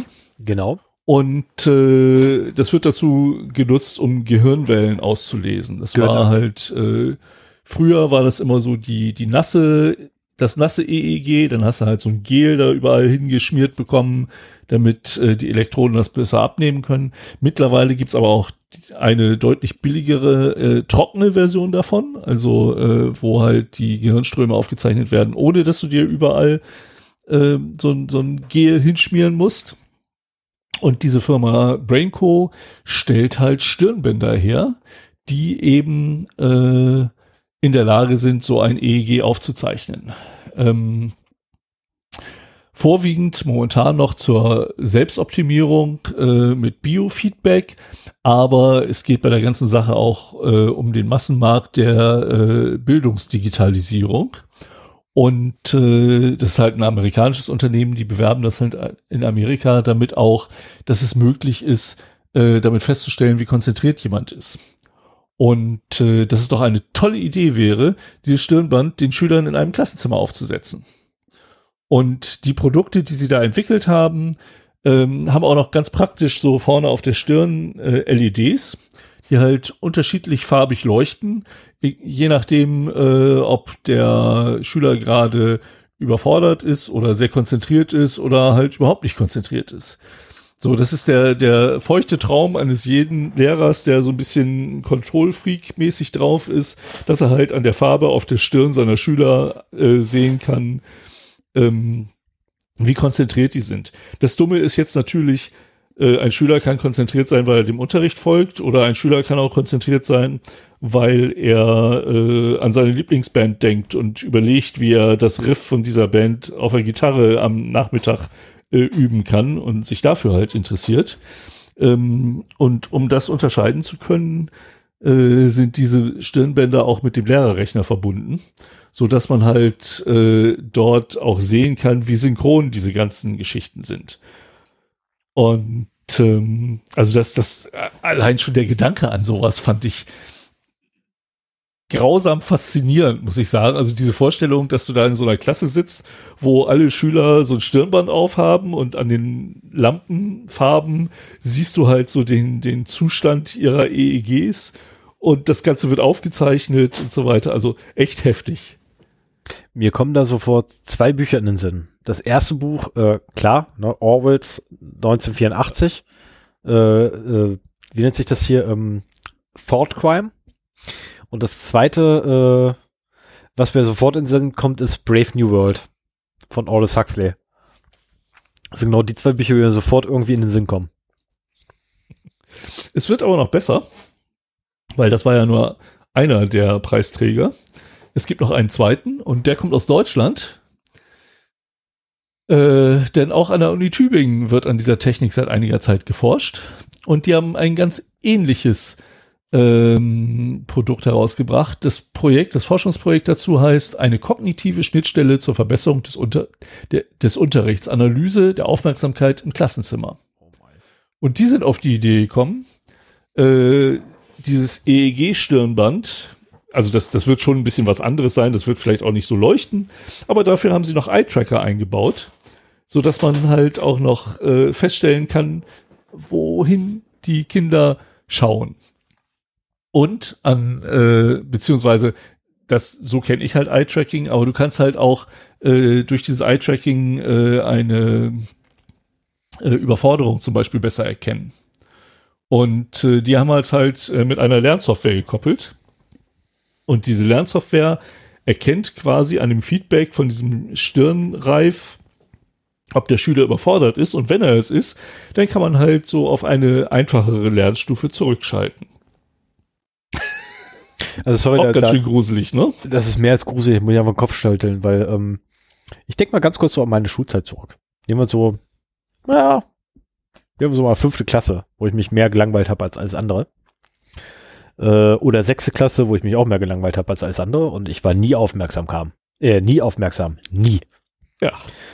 Hättest du Ähm. durchgehend rot geleuchtet und äh, dein Lehrer wäre ständig bei dir gewesen, so nach dem Motto, Um mir zu helfen, Na, hey, totaler Blödsinn ist weil ich los? alles fertig hatte. Ne, also darauf will ich gerade hinaus. Oder ähm, wie ich dann irgendwie in der 10. Klasse Matheunterricht gesessen habe, kann ich auch gerade wieder, wunderbar, kommt mir das natürlich gerade wieder. Und ich einfach da gesessen und gedacht so fünf Minuten nachdem der Unterricht begonnen hat, super, was machst du denn jetzt? Scheibe, alles fertig. So ein Mist. Was sollst du denn machen? So Däumchen gedreht, dann unter der, unter der Bank, weißt du, so, schon mal angefangen jetzt zu bauen und allem. Alter, ja, mit der äh, mit der zweiten Lösung hättest du dann halt schwerere Aufgaben bekommen, so dass du halt die gleiche Zeit zur Bearbeitung der Aufgaben brauchst, äh, wie die Schüler, die halt nicht so fit in Mathe sind. was nicht gegangen wäre, weil ich war schon 15 Seiten weiter im Buch als der Rest meiner Schüler. Das ist, äh, ich habe tatsächlich, ich war tatsächlich einer der wenigen, der in der 10. Klasse das Mathebuch komplett durch hatte. Ist, Ich, ähm, ich sehe gerade einen kleinen Stefan in einer Klasse sitzen, während das Stirnband langsam anfängt zu rauchen. und das, das wäre, das wäre mal ein schöner, schöner, schöner Test, den man machen könnte, ja. So dauerhaft mich da reinsetzen. Das wäre witzig. Nee, aber nee, So. das ist wirklich mehr als beängstigend. So, kommen wir aber zum Das dritten. war der Preisträger bei der Bildung. Ja. Und äh, ich mache gleich weiter äh, mit dem Thema Mobilität. Das habe ich mir auch gewünscht, den vorstellen zu dürfen, weil das eigentlich eine Firma ist, die ich ganz cool finde. Und äh, die hier im Rahmen des Big Brother Awards mal von einer anderen Seite beleuchtet wird, die eigentlich nie so richtig betrachtet wird, aber da ist durchaus was Wahres dran. Und zwar der Preisträger des Big Brother Award 2020 in der Kategorie Mobilität heißt Tesla. Wir erinnern uns, diese äh, hippen Elektroautos, die die seit einiger Zeit bauen und äh, relativ teuer sind, aber extrem gut ankommen. Ähm, die haben den Preis dafür bekommen, dass sie im Prinzip äh, Überwachungsanlagen auf vier Rädern sind. So, ähm, ein Tesla hat äh, eine Video- und Ultraschallüberwachung eingebaut. In der Regel sind acht Kameras verbaut und zwölf Ultraschallsensoren. Genau, so genau habe ich das bisher auch noch nicht erkannt, aber du hast ja eine Rundumsicht. Ne? Und Okay. äh, diese Kameras und Sensoren werden halt dafür benutzt, halt die Assistenzsysteme. Wir, wir wissen ja, Tesla wirbt damit autonomes Fahren. Das ist halt so ein halbautonomes Fahren. Die sind ein bisschen weiter als andere Hersteller, aber so richtig autonom ist es halt noch- halt noch nicht. Ähm, aber dafür braucht man halt entsprechend viel Sensorik. Ähm, aber auch so als Dashcam oder zur Unfalldiagnose, dass halt, wenn ein Unfall registriert wird, dass die äh, Sachen halt weggespeichert werden und äh, man hinterher den Unfallhergang ähm, äh, rekonstruieren kann, vor allen Dingen in Verbindung mit einer Dashcam, die quasi 360 Grad aufnimmt. Ne? Das Ja, ist das halt ist- äh, Das ist Wahnsinn. echt heftig. Du kannst übrigens auch selber auf Knopfdruck die letzten 10 Minuten wegspeichern. Und dieses Kamerasystem hat auch eine USB-Schnittstelle, mit der man das live auslesen kann. Okay. Und das, das macht schon wieder interessant. Es gibt aber auch den sogenannten Sentry Mode. Das ist äh, ein Modus, der beim Parken benutzt wird und wo halt das Auto dann ja so ähm, auf Hab-8-Stellung ist. Ne? Also äh, das äh, schaut halt, was so in der Umgebung passiert und wenn da irgendwas verdächtig ist, dann wird das halt aufgezeichnet. Das kann auch nur ein Passant sein, der vorbeigeht oder sowas. So, ha, da ist einer, den zeichnen wir mal auf. Und ähm, niemand weiß so richtig, was mit diesen ähm, mit diesen Daten passiert. Das Missbrauchspotenzial ist auf jeden Fall sehr groß. Es gibt einen äh, Forscher, der sich das mal vorgenommen hat und äh, der hat es zum Beispiel geschafft, äh, indem er einen kleinen Rechner an diesen USB-Port angeschlossen hat, dass er äh, zur Echtzeit eine Nummernschilderfassung und eine Gesichtserkennung halt möglich gemacht hat. Oh. Ne? So, und äh, dieses kleine Tool, das warnt zum Beispiel, wenn hinterm Auto das gleiche Nummernschild öfter äh, auftaucht, dann kommt halt so eine Warnung hoch, so von wegen Vorsicht, sie, sind, sie werden verfolgt. Aber letztendlich, es erinnert mich so ein bisschen an Drohnenland. Ich weiß nicht, äh, wer den Roman gelesen hat. Aber der werden halt auch alle Kameras dieser Welt zu einer virtuellen Augmented Re oder, oder virtuellen Realität zusammengefasst, in, in die man auch eintauchen kann. Und äh, wenn man jetzt bedenkt, ich glaube, so um die 10.000 Teslas wurden letztes Jahr zugelassen. Das sind schon 80.000 Kameras, die auf den deutschen Straßen rumfahren und ähm, wo man halt äh, nicht genau weiß, was damit passiert. Dazu kommt noch, dass auch äh, in einigen Modellen, ich glaube Model Y und äh, der Dreier äh, auch im Innenraum noch eine Kamera ist. Für Video. Die halt im Nee, äh, es, es wird gesagt, so es, es soll ja auch so ein Verleihmodell möglich sein und da, damit will man halt äh, Beschädigungen des Autos vorbeugen, dass man das halt festhalten kann und so weiter. Und äh, also Technik ist da extrem viel verbaut. Tesla hält sich aber sehr bedeckt äh, aufzudecken, was damit gemacht wird oder wo diese Daten hinfließen.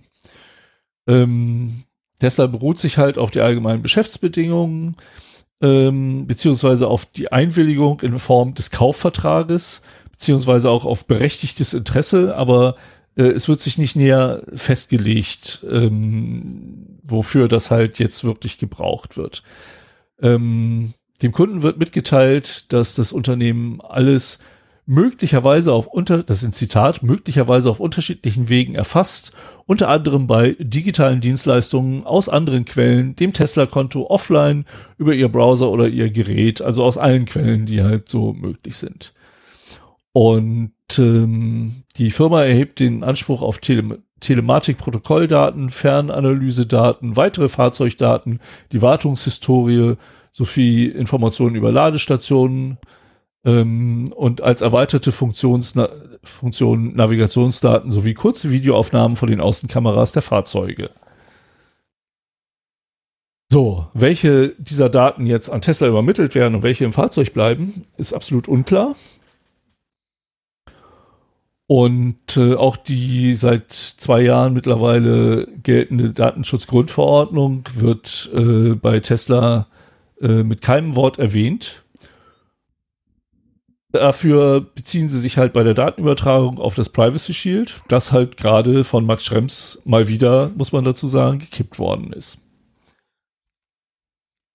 Und ähm, es gibt halt nur die Pseudo-Zustimmung vom Eigentümer des Autos, ne, also bei Kaufvertrag. Das ist eine Einwilligungserklärung sozusagen. So nach dem Motto, unterschreiben Sie hier nur, wenn Sie mit äh, folgenden Bedingungen einverstanden sind, die wir hier ganz schwammig formuliert haben. Ähm, aber was auch erfasst wird, sind halt die Daten von Fahrerinnen und Fahrern oder Mitfahrern, ähm, die halt überhaupt nicht darüber aufgeklärt werden. Also im Prinzip müsstest du jemanden eine Datenschutzerklärung unterschreiben lassen, bevor er sich bei einem Tesla an die an Steuer setzt. Und das ist halt auch äh, der Grund, warum äh, die Big Brother Awards zu dem Schluss kommen, dass äh, Tesla-Autos in Deutschland im Prinzip unzulässig sind. Du kannst oder du müsstest diverse ähm, Sensordatenübertragungen abschalten. Funkt aber Tesla waren selber davor, so nach dem Motto, du kannst das machen, du schick uns die E-Mail oder einen Brief oder ein Fax und widersprich dann werden die Sachen abgeschaltet, aber wir, Tesla waren selber davor, weil äh, dann äh, habe ich das hier aufgeschrieben? Äh, nee, habe ich leider nicht. Auf jeden Fall ist die Formulierung so nach dem Motto, aber dann können wir nicht mehr garantieren, dass alles wirklich funktioniert und äh, maßgebliche Dienste könnten dann auch einfach abgeschaltet werden. Vielleicht Navigationslösungen oder, oder solche Geschichten. Und äh, ja, äh, der Big Brother Award ist der Meinung, dass Teslas, äh, wie eingangs erwähnt, Überwachungsmaschinen auf vier Rädern sind, die in keinster Weise in irgendwie mit der aktuell geltenden äh, DSGVO oder auch äh, bundesdeutschen Datenschutzgesetzgebung in Einklang zu bringen sind. äh, damit eigentlich ein Fall für die leider überlasteten Aufsichtsbehörden sind. Ähm, ich, ich denke, Sie haben recht damit. Sie sagen auch selber, Sie, Sie möchten äh, keine Verhinderer solcher Technologien sein, aber es muss halt sicher sein, dass diese Daten im Auto bleiben. Und es muss halt klar dargestellt werden, was nach, äh, zu Tesla übertragen wird und was nicht. Und äh, das sind halt so Punkte, die da überhaupt nicht geklärt werden. Äh, nicht nur das, sondern laut DSGVO musst du auch angeben, wofür. Also warum brauchst du diese Daten und berechtigtes Interesse? Ist schön, wenn sie damit argumentieren, wir haben ein berechtigtes Interesse und wo drin besteht ihr Interesse? Ja, dass wir ein berechtigtes Interesse haben, das ist unzulässig. Ein berechtigtes, also wenn man sich auf, äh, auf 6f beruft, dann ist es grundsätzlich so, dass man das auch begründen muss. Ähm, zur, zur, ganz kurz zur Erklärung, ähm, Artikel 6 ist die, ist die Erhebungsgrundlage für personenbezogene Daten. Und äh, die Ziffer F, beziehungsweise der Buchstabe F da dran, ist das berechtigte Interesse als zulässige ähm, Grundlage. Und dies wiederum muss immer begründet sein. Und solange man ein zulässiges, äh, ein berechtigtes Interesse begründen kann, uns wirklich begründen, nicht einfach nur, wir brauchen es halt, äh, ist es auch kein Problem, irgendwelche Daten zu erheben und zu verarbeiten. Wobei auch der Zweck der Verarbeitung mit angegeben werden muss. Ähm, wenn auch nur im Groben, so sind zum Beispiel Daten der Personalabteilung, ja, für, ähm, ne, für Berechnung von Gehalt beispielsweise. Ne, dann kann man einfach sagen, Gehaltsberechnung, ohne genau zu sagen, wie die Gehaltsberechnung abläuft. So, aber mhm. ich schweife gerade in ein ganz anderes Thema ab. Lassen wir das mal. Hm, was kommt jetzt? Digitalisierung. Okay, ich suche bei mir Digitalisierung. Ja, genau. Ich habe sie gefunden. Gut, kommen wir jetzt also zum Big Brother Wort der Digitalisierung. Und zwar geht der an Baden-Württembergs Kultusministerin Dr. Susanne Eisenmann. Geiler Name, möchte ich nur mal dazu sagen. Geiler Name, Frau Eisenmann. Finde ich. Gendert auch so gar nicht. Ganz ehrlich, pfeif, pfeif drauf, ob das Gender oder nicht. Finde diesen Nachnamen einfach geil. Eisenmann. Das ist, ist schon geil. Es gab mal eine, es gab mal eine äh, Band äh, namens Stahlmann. Auch sehr geil. die einer noch aus der Hörerschaft. Äh, mein, mein Basslehrer war da der Bassist. Oh, war halt so ein, so ein Ram Rammstein-ähnliches Ding. Sind die verwandt? Eisenmann, Stahlmann, so weit der Unterschied ist da nicht. Okay, und zwar, ähm, Moment, ich trinke vor was. Einen Moment. So, und zwar, weil sie wesentliche Dienste der Digitalisierung, äh, der digitalen Bildungsplattform des Landes von Microsoft betreiben lassen möchte. Damit liefert sie die Daten und E-Mails von allen Lehrerinnen und Lehrern sowie Schülerinnen und Schülern Baden-Württembergs an das US-Unternehmen und die US-Geheimdienste einfach mal aus. Im Grunde muss man nicht mehr viel dazu sagen. Um ihren kommenden Wahlkampf um den Ministerpräsidialposten in Baden-Württemberg zu ihren Gunsten zu beeinflussen, möchte Frau Eisenberg nun richtig durchstarten mit der Digitalisierung. Nicht zuletzt auch beflügelt von der aktuellen Pandemie, welche dieses, welche diesem Land BRD, äh, nein, welche dieses Land, BRD, vor große Herausforderungen stellt und aufzeigt, wie lange man einfach nur geschlafen hat in diesem Bereich. Aber Microsoft, das Unternehmen, welches durch den Datenschutzbeauftragten von Berlin gleich zweimal hintereinander negativ gerügt, äh, gerühmt wurde, soll jetzt die gesamte Plattform stellen. Vom Dokumentemanagement bis hin zur Dokumentenverarbeitung und Übermittlung. Klammer auf, E-Mail, Klammer zu. Dass damit der extreme Datenhunger gefüttert wird, ist hier zweitrangig, denn es geht darum, Erfolge vorzuweisen. Letztlich werden die privaten Daten von Lehrern, Schülern und auch deren Eltern für, ihren PR äh, für einen PR-Stand an Microsoft verkauft. Ja, damit ist, glaube ich, alles gesagt, oder? Ja, ich bin gerade so ein bisschen am Suchen. Ähm ich glaube, das war Chaos Radio. Also es gibt einen, einen Podcast so äh, aus dem CCC-Umfeld, äh, wo es halt um so digitale Lernplattformen ohne Microsoft ging. Mhm. Und da habe ich gerade noch versucht, das rauszufinden. Ich kann sein, dass das CR, also Chaos Radio 258 digitale Infrastruktur in Krisenzeiten ist. Ähm, welche alternativen Lösungen die Corona-Epidemie nötig macht. Äh, ich hatte erst bei CRE von Tim Pritloff geguckt, aber da habe ich es nicht gefunden. Das war sehr interessant, weil da war jemand eingeladen, der quasi so eine Lernplattform auf Open Source Basis aufgebaut hat und sehr, sehr intensiv darüber erzählt hat. Es geht also. Natürlich geht das. Und man muss nicht unbedingt, äh, das ist halt immer so die einfache Sache, aber irgendwann wird Microsoft das Betriebssystem äh, der Gesellschaft sein, wenn das so weitergeht. Und äh, ich fände es sehr schön, wenn äh, da ein Trend entsteht, weg von Microsoft. Ja, wobei ab morgen übrigens meine Frau Linux privat benutzt. Oh. Ja. War das deine Bedingung für die Hochzeit oder was? Nein, nein, nein, nein. Das war äh, die Bedingung das, war, also diese dass, zeitliche, äh, die Bedingung diese war, zeitliche Co Insistenz zwischen der Hochzeit und dem Umstieg auf Linux finde ich sehr verdächtig. Nein, das war ähm, Bedingung dafür, dass ein neuer Rechner hier rankommt, dass es kostengünstig ist, diesen auch vollständig in Betrieb nehmen zu können. Ah. Und da nun mal keine, Na, da bin ich aber gespannt. da nun mal keine Microsoft-Lizenz vorhanden ist. Ich bitte darum, mir proaktiv zu berichten, sobald sie wieder auf Microsoft umgestiegen ist. wird sie nicht, wird sie nicht. Ähm, ich werde auch den Tower, an dem ich jetzt gerade sitze, mit einem Passwort ver äh, versehen, damit sie gezwungen ist, den anderen Rechner zu nutzen.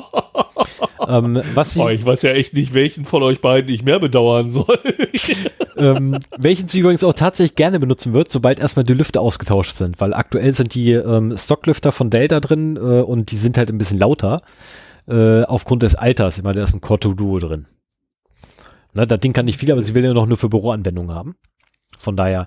Oh. So, aber kommen wir nun zu dem äh, Big Brother Award, den ich mir für heute ausgesucht habe, den ich unbedingt haben wollte, nämlich äh, Politik. Ähm, in dem Fachbereich Politik, äh, in dem Bereich Politik bekommt den Big Brother Award 2020 feierlich überreicht die Bundesregierung. Ähm, und zwar vertreten durch Angela Merkel, welche die aktuelle Bundeskanzlerin ist, für ihre Mitglieds äh, Mittäterschaft an den Drohnenmorden der USA. Man muss über dieses Thema eigentlich nicht viele Worte verlieren, aber zumindest Folgendes sollte nicht unerwähnt bleiben. Mit einer Drohne, welche kilometerweit unbemerkt über ihren Opfern kreist, eine Menschen zu töten, ist in jeder Hinsicht heimtückisch und verbietet sich nach allem, was ich in der Bundeswehr zur Kriegsführung gelernt habe. Auch wurde mir beigebracht, dass nur eindeutige Kombattanten als legitime Gegner in Frage kommen würden und die Zivilbevölkerung unter allen Umständen zu schützen sei. Des Weiteren wurde mir damals auch beigebracht, dass man einen Kombattant, der seine Waffe niederlegt oder unbewaffnet ist, nicht mehr mit seiner eigenen Waffe verletzt. Die Verhältnismäßigkeit der Mittel ist in jedem Falle zu wahren und auch die Würde des Gegenübers sowie Leben zu erhalten.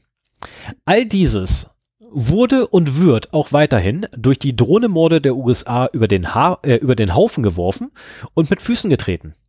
Aber wie kommt jetzt die Bundesregierung da ins Spiel, wenn ich nur von der USA rede? Die Kommunikation, die Kommunikation mit der Drohne wird über Rammstein geroutet. So ein kleines niedliches Nest in Deutschland, beziehungsweise direkt von dort durchgeführt. Immer noch steht ein Mensch an einem Pult und drückt einen Knopf. Diesen Menschen hilft die Bundesregierung, indem sie weiterhin zulässt, dass die Airbase Rammstein für die Kommunikation mit den Drohnen verwendet werden darf. Es gab bis heute keine Distanzierung, keine Verurteilung und auch keine Bedenken der Bundesregierung diesbezüglich. Und hierfür erhält sie den Big Brother Award 2020 im Bereich Politik. Und es war mir ein ernstes Anliegen, diesen Big Brother Award zu nehmen, weil ich mich ganz genau weiß, dass Sven keine Ahnung gehabt hätte, wovon er eigentlich reden würde. Was? Ähm, ja, also Drohnenmorde, ja, keine Frage, aber äh, Kriegsführung ist so ähm, ein Feld, behaupte ich mal, du, ich behaupte einfach, du warst nie beim Bund. Da hast du völlig recht, ja. Yes, recht gehabt. So, weil bei der Bundeswehr in der Grundausbildung gibt es nämlich tatsächlich ein äh, Unterrichtsfach, was ich immer ganz nett als Kriegsethik bezeichnet habe. Und dort wird einem beigebracht, dass man beispielsweise einen Kombattanten, der seine Waffe niederlegt, halt nicht hingeht und äh, einfach mal vermöbelt, sondern ähm, feinsäuberlich auch seine Ehre wahrt von dem Gegenüber. Ah, ja. Und die, seine Würde vor allem. Ja, also das ist ja dieses berühmte, es gibt diese, diese berühmten Bilder äh, oder auch Nachrichten und, und Berichte, wo die Amerikaner ähm, ja sich sehr unrühmlich benommen haben und ähm, ihren Kombatanten oder ehemaligen Kombatanten äh, in die offenen Hände gepinkelt haben. Was ich Ja, jetzt auch nicht gerade so toll finde. Und das sind einfach Sachen, geht vorne und hinten nicht. Und gerade so ein Drohnenmord, ich meine, so oft wie Zivilbevölkerung dabei noch, ich weiß, mit, mit klinischer Präzision. Also ganz ehrlich, wenn ein Arzt so arbeiten würde, wie die USA, mit klinischer Präzision Menschen umbringt, aus Kilometern Höhe, dann hätten wir nicht viele Überlebenden in Krankenhäusern. Das, also da, da würde nicht, wenn äh, nur eine Standard-OP durchgeführt werden soll. Genau das. Na, also selbst, selbst bei Entfernung eines äh, Appendix ähm, würden sehr viele Leute draufgehen, weil halt so der halbe Dünndarm fehlt. Zusätzlich. Ah nee, hoppla, hängt glaube ich am Dickdarm? Nee, hängt am Dickdarm. Also der halbe Ich Dickdarm würde noch keine zusätzlich Ahnung. fehlen. Ich So, glaub, machen wir erst, weiter. war erst dick, dann dünn oder war erst dünn, dann Dickdarm? Na egal. Genau, machen Kannst wir das ja weiter. mal googeln. Ich äh, komme jetzt zur sechsten Kategorie. Das ist die Arbeitswelt. Und äh, hier ist der Preisträger 2020 äh, die Firma H&M. Hennes und Mauritz heißen die, glaube ich, ausgesprochen, ne? Davon kommt ja, ich glaube, ich glaube ja. Ich glaube, es war Hennes. Also Ähm, Mauritz weiß ich noch, aber dann. H&M ist mir in übler Erinnerung geblieben, weil ich dort nach Jahrzehnten des äh, schwarze Klamottentragens von meiner Freundin, die mittlerweile meine Frau ist, und einem Freund damals äh, dazu überredet worden bin, meine erste blaue Jeans zu kaufen. Und äh, ja, das war ein einschneidender Moment in meinem Leben. Mittlerweile renne ich hier sehr bunt durch die Gegend, aber das war der Anfang von allem, äh, von, der, von der Anpassung und Verspießerung äh, in meinem Leben. aber es ist, es, ist schön, es ist schön, dass deine erste blaue Jeans in deinem ganzen Leben bei H&M gekauft Nein, das wurde. war nicht, also ich habe natürlich als Kind äh, das mit dem Schwarz Ja. kam erst im Laufe des Studiums, ne? Ja, aber, ähm, aber sorry, also alles vor 16 ist kein Leben, sondern Kindheit. ne? So, aber in deinem Leben hast du halt das erstmal dein, dir selber, dir selber in deinem Leben eine blaue Jeans gekauft, als bei H&M warst. Fand ich gut. Fand ich, bin bequatscht worden. finde Wenn ich sehr jetzt an mir schön. runter gucke und sehe, wie bunt ich bin, dann Finde ich sehr äh, ja, gut. ist das der Anfang gewesen. Ja, ich muss sagen, ich bin auch heute sehr bunt, sehr bunt angezogen. Ich trage zwei verschiedene Schattierungen von Schwarz sowie eine blaue Jeans. Genau. Blue Jeans und ein hellgraues T-Shirt, sogar mit Aufdruck. Ja, ich habe äh, In, weiß, in weiß und orange. ein nachträglich schwarz gefärbtes T-Shirt. Ich habe keine Ahnung, ob man das überhaupt sieht, dass es nachträglich gemacht ist, aber es ist halt nachträglich. Nee, nicht durch das beschissene Kamerabild. Nee, durch das Bild nicht. Schade, da kommen die Nähte auch nicht so zum Vorschein, weil normalerweise hat das Ding weiße Nähte. Ist ganz witzig. Oh, Ähm, ja doch, hier am Ärmel sieht man so ein bisschen, ne, dass hier so ein bisschen nee, weiß aber nicht ist. auf der Kamera. Und äh, dazu natürlich passend die schwarzen Socken. Ähm, Stil echt für mich. Es sind zwei unterschiedliche. also eigentlich habe ich drei Schwarztöne an. Und eine blaue Jeans, die Achso, äh, und, und die Blue Jeans, ja. Genau, und die Blue Jeans, die mittlerweile, glaube ich, ein Alter von fast zehn Jahren hat. Ich habe sie mir, also tatsächlich Gut, hab ich, hab ich- ich wollte gar nicht so sehr abschweifen. habe. So, fangen wir aber mal an. H&M. Also, äh, H&M hat ein Callcenter und äh, dort arbeiten Mitarbeiter und Mitarbeiterinnen, äh, die halt äh, den Kontakt zum Kunden halten. Und äh, dort war man wohl der Meinung, äh, auf Seiten der Teamleitung in diesem Callcenter, ähm, ich, ich weiß gar nicht, wie viele da arbeiten, aber es scheint ein bisschen größer gewesen zu sein, äh, dass es nötig wäre, von allen äh, Mitarbeitern detaillierte private Informationen zu sammeln und äh, auch digital vorzuhalten. Also es war wirklich so, dass dort ähm, vorsätzlich und geplant und strukturiert äh, teilweise auch äh, angenehme Gesprächssituationen aufgebaut wurden, bei Zigarettenpausen, beim Kaffee oder sowas, um halt äh, die Mitarbeiter auszuhören, horchen und dann eben auch so Krankengeschichten oder von Mitarbeitern oder auch Angehörigen oder auch Beziehungsdetails äh, auszuspähen und die dann eben auch in entsprechenden Reports festzuhalten, die dann eben für die gesamte Leitungsebene auch äh, übersichtlich verfügbar waren. Und äh, bekannt geworden ist das Ganze, weil es ein Datenleck gab im internen Netz. Da haben wohl Leute, die es nicht hätten sehen dürfen, diese Dokumente gefunden und zu Gesicht bekommen. Und äh, das hat dann eben auch zur Aufdeckung des Ganzen geführt, was auch äh, durchaus dazu geführt hat, dass halt die Firmenleitung äh, sich entschuldigt hat und äh, das, das selber auch angezeigt hat und so weiter. Äh, sie haben auch eine weitgehende Aufklärung versprochen, die nach Aussagen der Mitarbeiter nie stattgefunden hat. Im Gegenteil, es gibt viele, die mittlerweile kündigen, weil sie äh, meinen, so die Verhältnisse sind wieder genauso unangenehm wie vorher. Und äh, was, worüber sich die Mitarbeiter auch aufgeregt haben, war halt, äh, es gab eine Entschädigungszahlung von 2500 Euro die halt an alle Mitarbeiter ausgeschüttet wurde, äh, inklusive der Teamleitungen, die das Ganze verursacht haben. Und äh, ja, äh, ich, ich glaube, es ist so ein bisschen in einem Callcenter arbeitet man nicht, weil Callcenter Agent äh, so die erträumte Berufsperspektive ist, die man so hat, sondern weil die Leute da einfach sind, um ihren Lebensunterhalt zu verdienen und nichts mehr. Ähm, das kann auch teilweise recht unangenehm sein, alleine schon von den Kunden her, von den Kundenkontakten, wenn die halt unzufrieden sind, dass die das auch an den Leuten, die da am Telefon arbeiten, auslassen.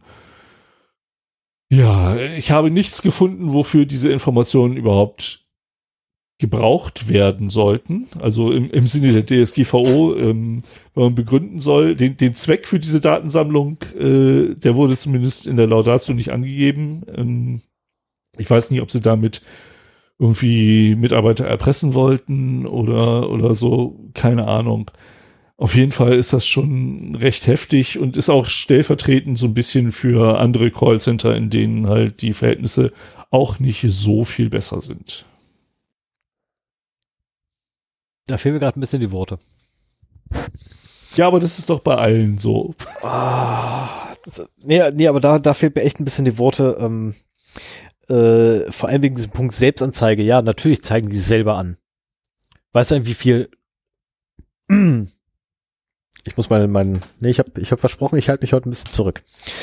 Aber der Schadensfall, wenn ein Fremd, ein Dritter dich anzeigt, ist viel höher, als wenn du selber hingehst und sagst so, ich glaube, ich habe da ein bisschen mich gebaut. Ja, das kennen wir auch aus Ja, genau. Also, also zumindest ja, ich kenne das aus meiner Jugend. zu leugnen war. Genau, ne? Und mindestens ich kenne das aus meiner Jugend. Ne? Dann gehst du halt das ah, Ich glaube, ich habe da was runtergeschmissen. Es könnte auch sein, dass da ein Böller reingefallen ist. Den ich eventuell vielleicht selber gebaut habe. ähm, vielleicht auch Feuer selber angezündet. Nee, das war ich nicht. Angezündet habe ich nicht. also zu meiner Verteidigung sollte meine Mutter irgendwann mal diesen Podcast hören. Ja, ich habe den Böller selber gebaut. Ja, ich habe ihn natürlich selbst in den dämlichen Blumentopf bei uns im Garten reingepackt. Aber ich war nicht derjenige, der ihn angezündet hat. Das war wer anders. Zu dem Zeitpunkt gab es nur drei Personen in unserem Haushalt, von daher ist es jetzt relativ gut einzugrenzen, wer es war. Ähm, okay. Ich war nur dafür zuständig, das Sprengmittel zu bauen. Und meine Güte, kann so ein Tontopf weit fliegen. Darf man nicht drüber reden. Egal, jedenfalls, ähm, also die Selbstanzeige dient halt letztendlich nur deswegen, äh, oder haben sie nur deswegen gemacht, um Schaden abzuwenden vom Unternehmen. Und dann auch noch zweieinhalbtausend an alle Mitarbeiter auszuschütten, inklusive der Spacken, die dafür zuständig sind, halte ich ja Nebelkerzentaktik. Dazu dann noch, ähm, ja natürlich, da wurde halt genauso lückenlos aufgeklärt wie damals von der CDU die Spendenaffäre. Ja, das ist genau. einfach oder sonstige politische Affären. Ne? Das ist halt reines pol politisches Taktil, was da ist. Äh, Kalkül. Ja, es ist wie, wie kleine Kinder, ne? Wenn sie mit den Händen im Kekstopf erwischt werden, äh, versprechen sie alles Mögliche. Ich und geben das natürlich alles zu, weil sie es nicht mehr leugnen können, aber es passiert halt trotzdem. Genau, ich mach das doch nie wieder. Ja, ja, soll ich schon weitermachen oder möchten wir auch noch ein bisschen schweifen? Ja, gerne. Ich war durch. Okay, dann mache ich weiter und zwar mit dem letzten für heute. Den, den Rest der Sendung kannst du alleine bestreiten. Äh, nee, ich brauche dich noch für einen Punkt. Oh, Ganz okay, na gut. Ich bin gespannt. weil du musst erklären, was ich dann, also du musst erklären, was zum Teufel das ist, was ich hier vor mir liegen habe. Okay, ähm, weil ich in solchen Sachen schlecht bin. Kommen wir nun also zu dem Big Brother Award, den siebten für heute Abend, glaube ich, ist es. Ja. Äh, in dem Thema, äh, in dem Punkt Behörden. Verliehen ähm, kriegte es der Innenminister des Landes Brandenburg, Brandenburg. Ich fange nochmal an. Verliehen wird der Big Brother Award ähm, in der Kategorie Behörden an den Innenminister des Landes Brandenburg. Jetzt klappt's. Michael Stübgen und seinen Vorgänger Karl-Heinz Schröter. Schröter? Schröter? Ist nur ein T, ich habe keine Ahnung. Ich glaube, ich nenne ihn einfach Schröter, äh, Schröter, ich habe keine Ahnung, wie man es ausspricht. Für die dauerhafte Speicherung von Autokennzeichen. Ähm, und zwar in Brandenburg wurden über viele Jahre Informationen zu über 40 Millionen Fahrzeugen im Computersystem für die automatische Kennzeichenerfassung, genannt CASSI, dauerhaft gespeichert. Dass die Bevölkerung dann davon erfuhr, ist mehr oder weniger ein Zufall gewesen, weil aufgrund einer Fahndung, die stattgefunden habe im äh, Zusammenhang mit einer Führung, wurde in, haben die Berliner Polizisten in besagter Datenbank in Brandenburg nachgeguckt, das Auto dort gefunden und natürlich lauthals verkündet, wir haben da was gefunden, noch bevor überhaupt die Fahndung ausgeschrieben war. Auf der A12 gibt es eine automatisierte Kennzeichenerfassung, welche unter der, dem Projektnamen Cassie bei vorliegenden richterlichen Beschluss und der Erfolgsaussicht einer Straftat, okay, Erfolgsaussicht einer Was? Straftat, also Aufarbeitung einer Straftat. Aufklärung. Aufklärung. Einer Straftat. Danke. Weil der Ich hab das Wort vergessen. ja. ähm, die Kennzeichen von Fahrzeugen gegen eine Liste gesuchter Kennzeichen abgleichen soll und für Treffer einen Eintrag in einer Datenbank ablegen soll mit Datum, Uhrzeit, Fahrtrichtung und Kennzeichen. Wie immer wurde dieses System der Bevölkerung mit Verbrechensbekämpfungen ähm, gegen die Schlimmsten der Schlimm verkauft. Terroristen wurden natürlich angeführt, aber auch andere der üblichen Verdächtigen. Scheinbar dachte sich jemand, wie es ja immer so der Fall ist bei solchen Maßnahmen, dass es vielleicht eine tolle Idee wäre, wenn man nicht bis zu einer Straftat warten müsste, bis man die Daten hat, sondern diese bereits zuvor zur Verfügung stünden. Denn damit könnte man ja dann, wenn eine Straftat begangen wird, direkt losermitteln und hätte einen weiteren Datenpool zur Verfügung. Das Ganze wurde dann auch seit Inbetriebnahme der Anlage so durchgezogen. Obwohl mehrfach darauf hingewiesen wurde, wurde die äh, Praktik nicht beendet oder geändert. Die Anlage ist auch heute noch im Dauerbetrieb. Der Dauerbetrieb nennt sich Aufnahmemodus und speichert einfach alle Fahrzeuge, unabhängig davon, ob sie auf der schwarzen Liste stehen oder nicht. Der eigentliche erlaubte Betrieb nennt sich Fahndungsmodus.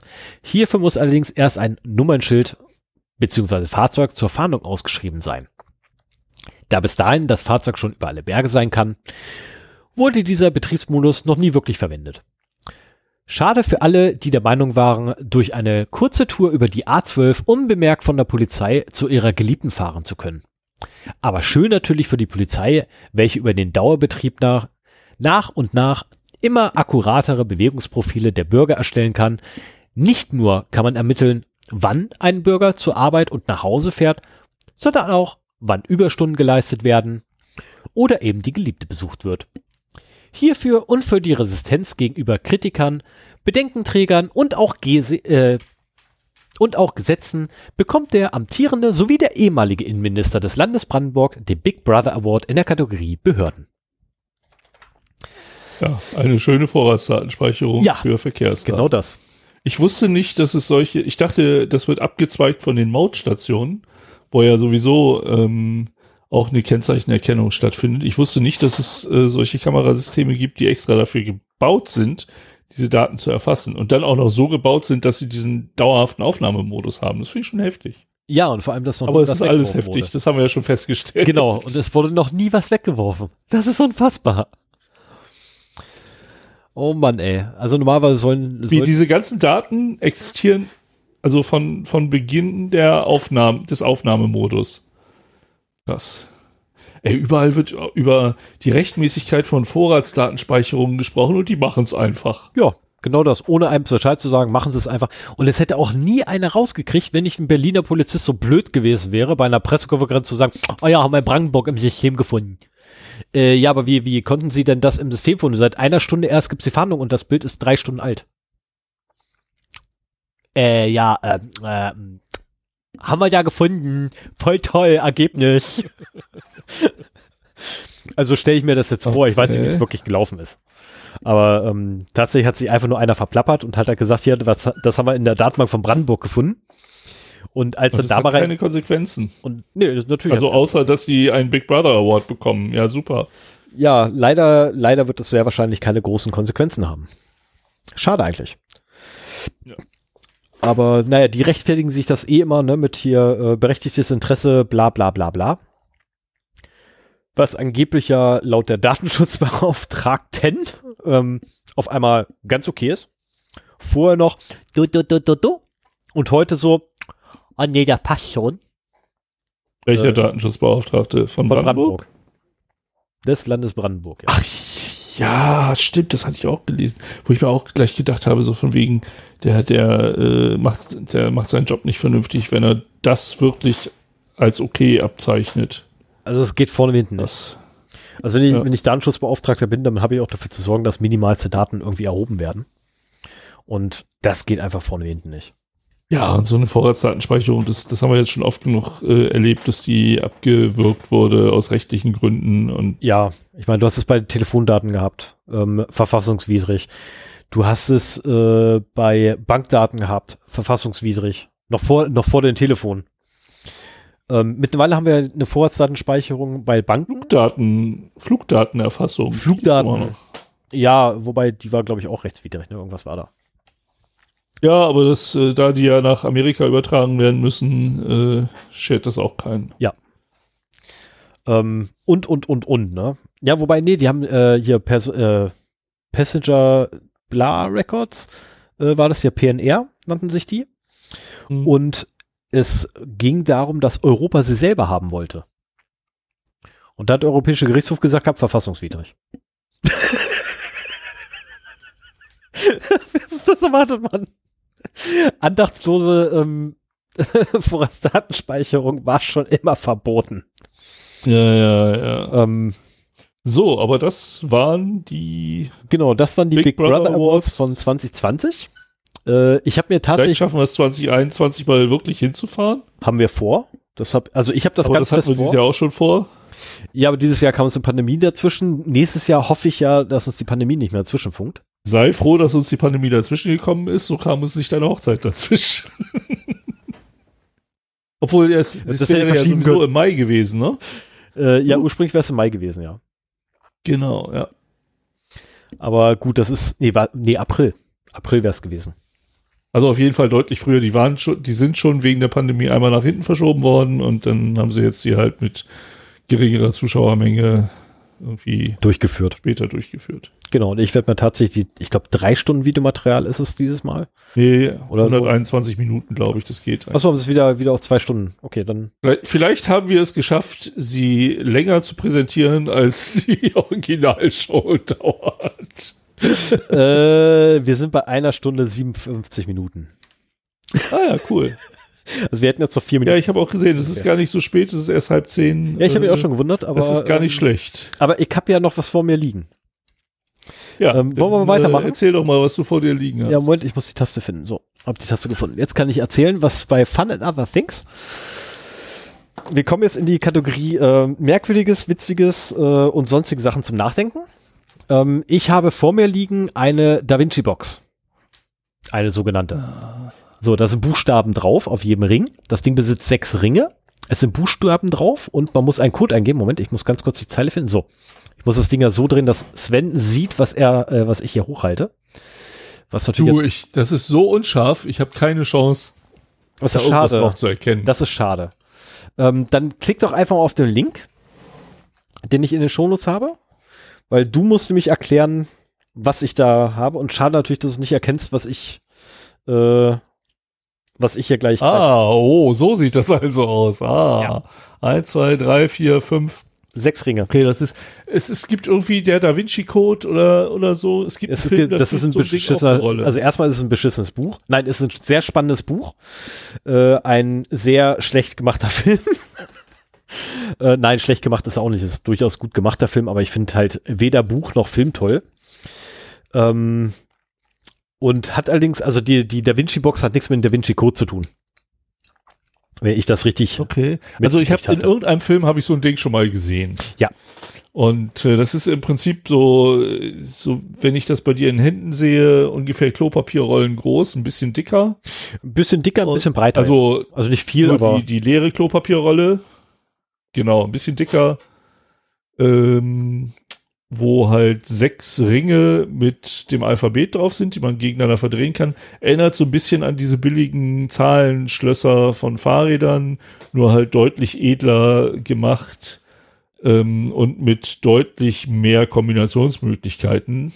genau. Da hat man ja nur Zahlen von 1 bis 10. Hier hat man, ist da ein ganzes Alphabet drauf? Sind da 26 ja, Buchstaben? 26 Buchstaben und somit hast du einen Adressraum von 6 hoch 26. Ähm, ich kann das leider nicht mehr so öffnen, wie ich das gemacht hatte. in der Ursprungsvariante. Es würde jetzt zu lange dauern, die Vorbereitung dafür. Ähm, weil in, ich in dem Beispielbild bei Amazon sind da noch so zwei Ringe. Hast du damit äh, deinen Ring überreicht bekommen? Nein, nein, nein, nein, nein. Nein, nein, nein, nein. Also die Ringe wurden entfernt. Dafür wurde ähm, standardgemäß, ne, wie man das so macht, wenn man irgendwie Hochzeitsgeschenke macht. Also mir wurde das Ding als mir, mir wurde das Ding als Hochzeitsgeschenk überreicht. Aha. Und äh, ich stelle jetzt mal kurz den Code hier ein, damit Und ich auch Sven nämlich die, die Ringe haben zeigen sich kann. vorgestellt, dass du jetzt Tage und Wochen abends vom Rechner sitzt und damit rumspielst, bis du es irgendwann mal aufkriegst. Genau, weil ich ja Rätsel mag. Ne, ich mag ja durchaus Rätsel. So ist er nicht. Ich habe mich. Oh, ich bin zu blöd zum Schreiben, ne? So, Moment, ich muss den letzten Ring nochmal schnell einstellen. Oh, muss mich echt konzentrieren dafür. Genau, jetzt habe ich ihn offen. Ah. Und Okay, dann äh, kann man die auseinanderziehen, genau, ne, da kommt halt der mittlere Kolben raus. Code eingegeben hat. Und in dem Kolben, jetzt muss ich ein bisschen aufpassen, dass ich hier alles wieder verschiebe, sonst kriege ich den Kolben nicht mehr rein. Äh, in dem Kolben ist halt nochmal hier Schaumstoff reingepackt, wo halt die zwei Ringe dran hängen. Und auf den Ah, Ringen, ja. lustigerweise, steht Elbisch drauf. Ich Ja, habe jetzt nicht die Mühe gemacht, das zu kontrollieren, aber es wirkt so, als wenn da tatsächlich steht, ne, ein Ring sich zu knechten. Und so. Also das ist der eine Ring, einmal in Silber, einmal in Gold. Richtig. Ah ja. Ähm, so, ich müsste jetzt, äh, also um meine Methode, wie ich das Ding aufgemacht habe auf der Hochzeitsfeier, oder es gab ja keine Hochzeitsfeier, aber es war ja eine Geburtstagsfeier, wo uns das Ding übergeben wurde. Und ich hatte es nach, ähm, also jetzt musst du sagen, meine Frau war nur überrascht, wie schnell es ging, aber nicht schockiert oder so oder erstaunt, sondern einfach nur, oh, ging aber schnell. Die, kennt, wenn die dich heiratet, kennt die dich ja mittlerweile. Genau, ne? Die weiß ja, dass ich, dass ich Schlösser durchaus versuche, auf Wege aufzumachen, ähm, die nicht vorgesehen sind. Ich habe für das Schloss ähm, oder für diese Art von Schloss, in der Bauform, wie ich es vor mir liegen habe, habe ich zwei verschiedene Möglichkeiten mittlerweile. Äh, es gibt noch eine dritte, die ich nicht durchführen konnte. Aus einem ganz Weil einfachen Grund. sie Ähm, Gewalt beinhaltet. Nee, weil ich eine dritte Hand bräuchte. Achso. Ich bräuchte eine dritte Hand, weil du müsstest Zug drauf bringen und jetzt die Ringe drehen. Das kann Ja, ich das aber nicht mal wär- mit Gefühl. Das wäre eine Möglichkeit gewesen, die ich gesehen hätte.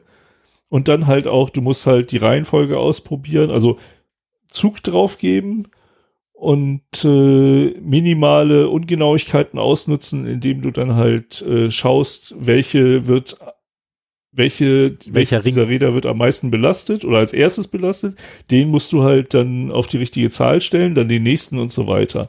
So, und ich habe halt das Problem, wenn ich das mit einer Hand machen will, kriege ich gar keinen mehr bewegt. Ne, das ist, ich krieg, Ja. also ich Ja, krieg aber du könntest- minimal, aber ich krieg halt Du kein, könntest, ich brauche Gefühl. Du brauchst, dafür brauchst du tatsächlich Gefühl. Ne, ich meine, ich habe aber du vier, könntest eine vier, Seite irgendwie einspannen das könnte ich machen, ist nur blöd, während du gerade am mit Feuer der sitzt. anderen. Was? Das war nur blöd, während ich da gerade am Feuer gesessen habe. Das ist so.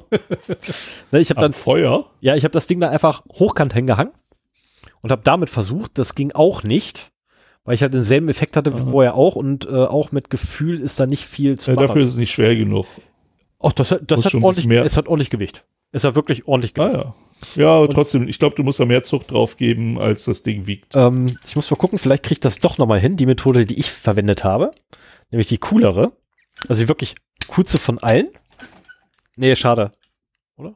Nee, schade. Das wird nichts werden. schade. Also die coolste Methode von allen ist, dass du durch physische Manipulation, ohne das Ding allerdings Nein. aufzuschrauben. Ich meine, ich habe das aufgeschraubt ne, und es geht immer noch nicht raus. Aber du hast hier so kleine Löcher, die du wahrscheinlich nicht sehen wirst. Einmal und auf der Gegenseite Nein. genauso. Die halten den obersten Ring fest. Dieser obere Ring hält den, ist äh, mit einem innenliegenden Zylinder verschraubt. Und beim Einstellen des Codes, also du musst deinen Code einstellen, dann musst du diesen oberen Ring lösen. Dann musst du alle Ringe abnehmen, die drauf liegen und sie so hinpacken, wie du sie haben möchtest vom Code her. Ah. Das wurde auch gemacht, um das Passwort einzugeben. Und dabei wurden die äh, Mutter, beziehungsweise die Schrauben, die da drin sind, so winzig kleine äh, Imbusschräubchen, die wurden nicht richtig angezogen. Und ich habe das Ding halt in die Pfote gekriegt. Ich habe das Ding von links nach rechts gedreht und ein bisschen hin und her und habe auf einmal gemerkt, dass da irgendwas drin wackelt. Und habe mir halt rausgesucht, okay, in welcher Ecke wackelt es denn immer? Und das war halt immer dieselbe Ecke, nämlich da und da. Und habe dann einfach angefangen, durch physische Manipulation, also hoch, runter, links, rechts, Mitte und mal im Kreis und so, dafür zu sorgen, dass es nochmal klackt. Ähm, braucht man ziemlich Gefühl für, gebe ich ganz offen zu. Und irgendwann hatte ich das aber. Und immer wenn du das Ding dann, ähm, wie gesagt, ich müsste jetzt den, den Imbusschlüssel rausholen dafür, um das wieder so herzurichten. Immer wenn du das auf die rechte Seite gelegt hattest, konntest du einfach die andere Seite nach oben wegziehen. Du hattest diesen, diesen äußeren Zylinder in der Hand. Der innere Zylinder war immer noch im Innern, ja, aber du kamst am alles rein, was da drin ist. Ähm, damit hat irgendwie keiner gerechnet, dass ich das Ding auf die Art und Weise öffnen kann. Und das hat mich nicht mal 60 Sekunden gedauert, das auszutüfteln und durchzuführen. Ui, okay. Äh, was einfach daran liegt, ich konnte hier oben halt drehen. Ne, ich konnte hier oben drehen und ab einem gewissen Punkt kannst du, ja, ich weiß nicht, ob ich das, weil das tatsächlich bei mir Zufall war, da ich den getroffen habe, ab einem gewissen Punkt kannst du halt ähm, ist, den, wenn du mir das zeigst, haben die Hörer da nichts von. ja, also du, kann, du kannst halt auf der einen Seite kannst du halt einen Deckel lose drehen, der wiederum einen darunterliegenden Deckel festhält. Und ab einem gewissen Punkt, den dieser Deckel los ist, kannst du halt den inneren Deckel hochheben und drehen. Und dann kannst du halt drunter gucken. So, und das Mhm. ist mir halt tatsächlich einmal passiert, wodurch ich dann auch diese Löcher gesehen habe. Und festgestellt, oh, da sind ja kleine Schröppchen drin, die fast raus sind. Was passiert denn wohl, wenn man die entfernt? Und mit dem Fingernagel konnte ich das allerdings nicht, weil halt die Öffnung sehr klein ist und ich durfte das Ding nicht zerlegen, sonst wäre es aufgefallen. Ähm und dadurch konnte ich das Ding halt einfach aufmachen. Und äh, die, oh, meine, was ist das? Von ihr die äh, Schwiegermutter, Stiefmutter? Nee. Oh, ich krieg das immer nicht auf die Reihe. Deine Mutter ist ihre Schwiegermutter. Okay, also meine Schwiegermutter und meine Mutter ähm, waren beide not amused. Ähm, also sie, sie, sie haben sich darüber gefreut, dass ich mich darüber gefreut habe, aber sie waren not amused, dass ich nicht mal 60 Sekunden gebraucht habe, um das Ding zu öffnen. Ähm, ich habe es mittlerweile auch schon. Ja, hast du hast deinem Beruf eigentlich alle Ehre getan, muss ich sagen. Ja, ich habe mein Hobby alle Ehre getan, nicht mein Beruf. Mein Beruf ist ja Qualitätssicherung. Nein, nicht deinem Beruf. Achso, mein Beruf. mein Beruf. Nee, mein Ruf ist, ich krieg alles kaputt. ich hab's wieder zusammengesetzt gekriegt. Ich hab's wieder zusammengesetzt gekriegt. Aber das Ding ist echt genial. Ich finde das super. Es ist, ähm, Ich habe das auch noch nie gesehen. Ich wusste nicht, dass man sowas kaufen kann. also je länger ich Zu das Ding in der Hand habe, Verhältnismäßig günstigen Konditionen. Ja, 35 Euro. ich verrate es einfach mal. 35 Euro. Ähm, aber ich finde das halt schon ganz witzig. Ne? Ich meine, du schraubst halt den Deckel einfach lose. Und da wurden mir gesagt, ja, kannst du schrauben, so viel du willst. Da tut sich gar nichts bei, ne? Muss auch gar nicht.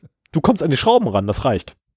Und du kannst halt sehen, wie weit die raus sind. Und in meinem Fall jetzt habe ich die fast komplett reingedreht, äh, reingedreht. Und das ist der Grund, warum, warum halt der Trick nicht mehr funktioniert. Wenn die so rausstehen, kannst du sie ja tatsächlich einfach rausschütteln.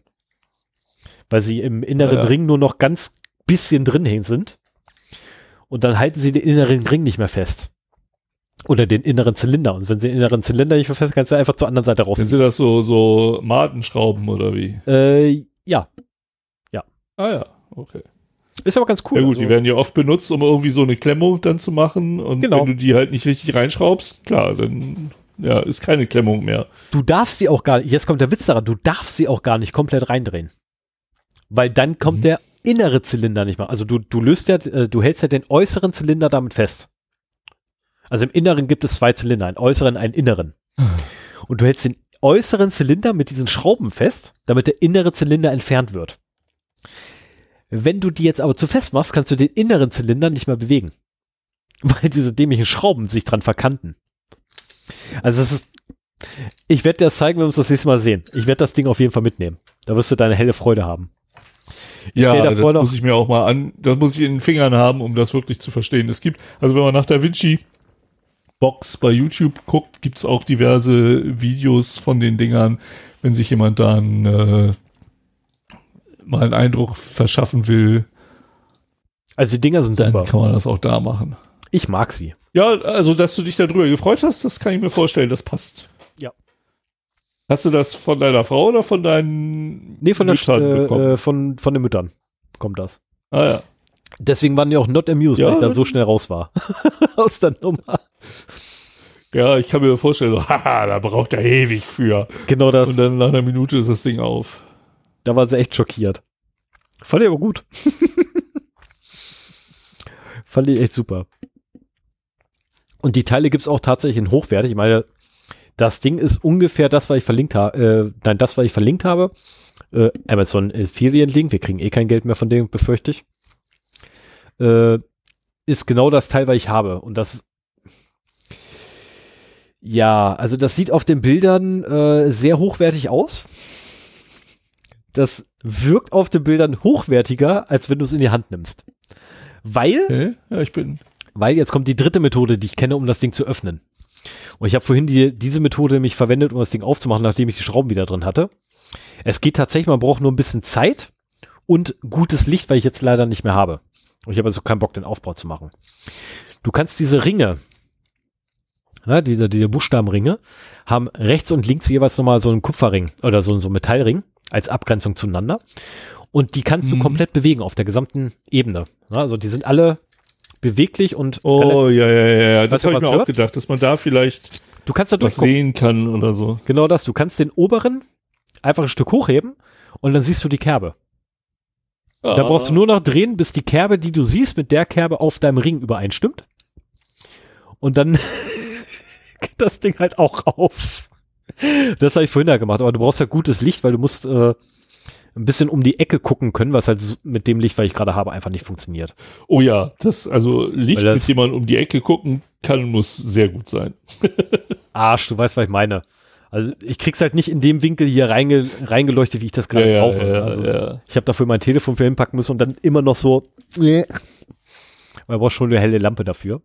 Oder halt jemand anders, der die Lampe für dich hält. Das würde auch funktionieren. Geht's auch mit einer schlechteren Lampe. Aber damit kriegt man das Ding halt auch auf. Ne? Und du drückst Wenn halt wir uns das nächste Mal sehen, äh, dann spendiere ich dir eine dritte Hand und dann können wir noch mal die Methode ausprobieren. kannst du dich gerne dran auslaben. du kannst dich da gerne dran versuchen. Äh, weil ich kenne eh den Code und ich weiß, wie ich das Ding auch ohne Code aufkriege, notfalls. Ja, ja. Auf zwei verschiedene Möglichkeiten, die 100% funktionieren und eine dritte, die umständlich ist. Aber auch funktioniert. Also das mit dem Verspannen äh, funktioniert auch. Nur du musst ab und zu dann auch tatsächlich ähm, den Mechanismus selber, also jetzt nicht die Ringe, sondern den Mechanismus selber ein bisschen bewegen, damit du rauskriegst, ob du jetzt in einer Kuhle bist oder nicht. Hm. So, damit wäre ich dann durchnerweise durch. Habe ich noch was aufgeschrieben? Nein, habe ich nicht. Habe ich nicht. Dann, Das ist schön. Dann sind wir soweit. ja, Und äh, dann bleibt uns nur noch ein äh, Dankeschön für alle Hörer, die es bis hier oder Hörenden, die es bis hier äh, geschafft haben, unserem Gelaber zuzuhören. Wir freuen uns über steigende Zuhörer oder Downloadzahlen zumindest. Ähm, kann ich als der Zahlenbeauftragte des Zero Day Podcasts ja mal sagen. Ähm, es wächst beständig und das ist eine sehr schöne Sache.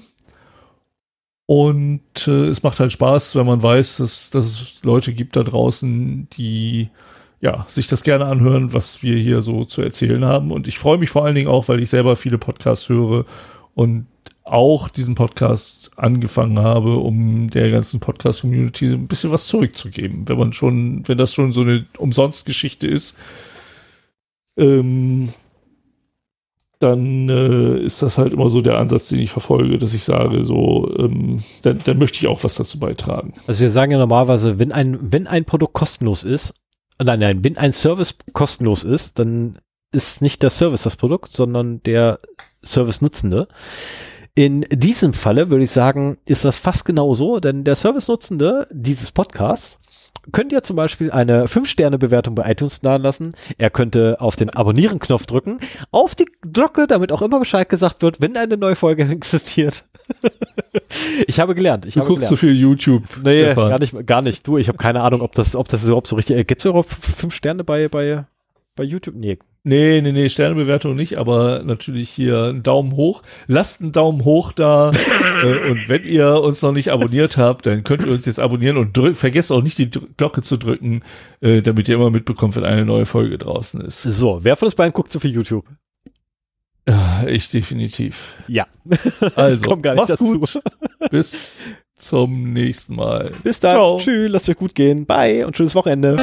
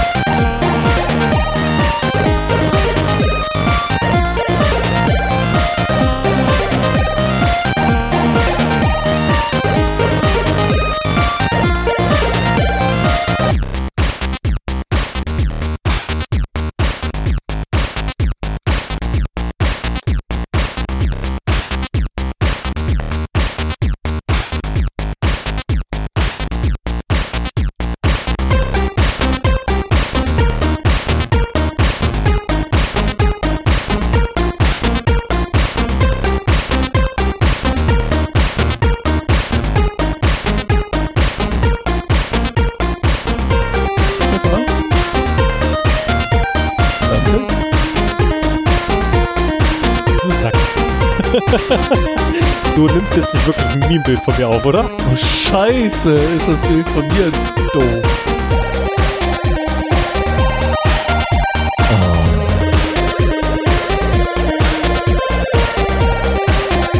Ja, das erste ist besser. Erste. Denk dran, ich will sie alle sehen. Du kennst doch mein Ja, Meme-Bild von guckst du dir. noch mal? Guckst du mal, lieb? Ja, super. Oh, nee, hat nicht funktioniert. Ja, egal.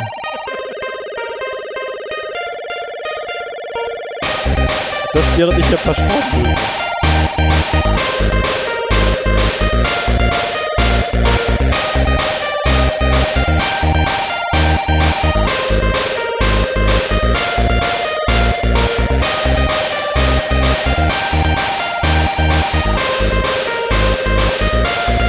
Völlig vergessen, dass hier noch der Abspann läuft. Ich habe nur ein paar Screenshots gemacht, um hier mal Pressematerial zu sammeln Ja, ich habe auch schon einen gemacht. und mich für den Screenshot von Stefan das letzte Mal zu revanchieren.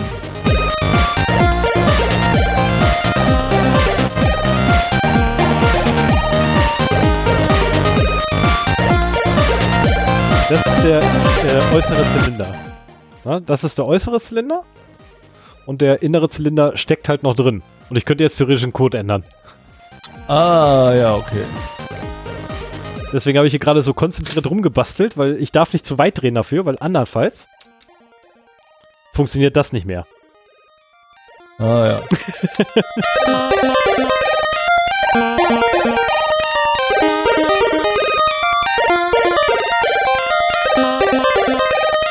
Das ist halt voll niedlich. Das du halt immer auf.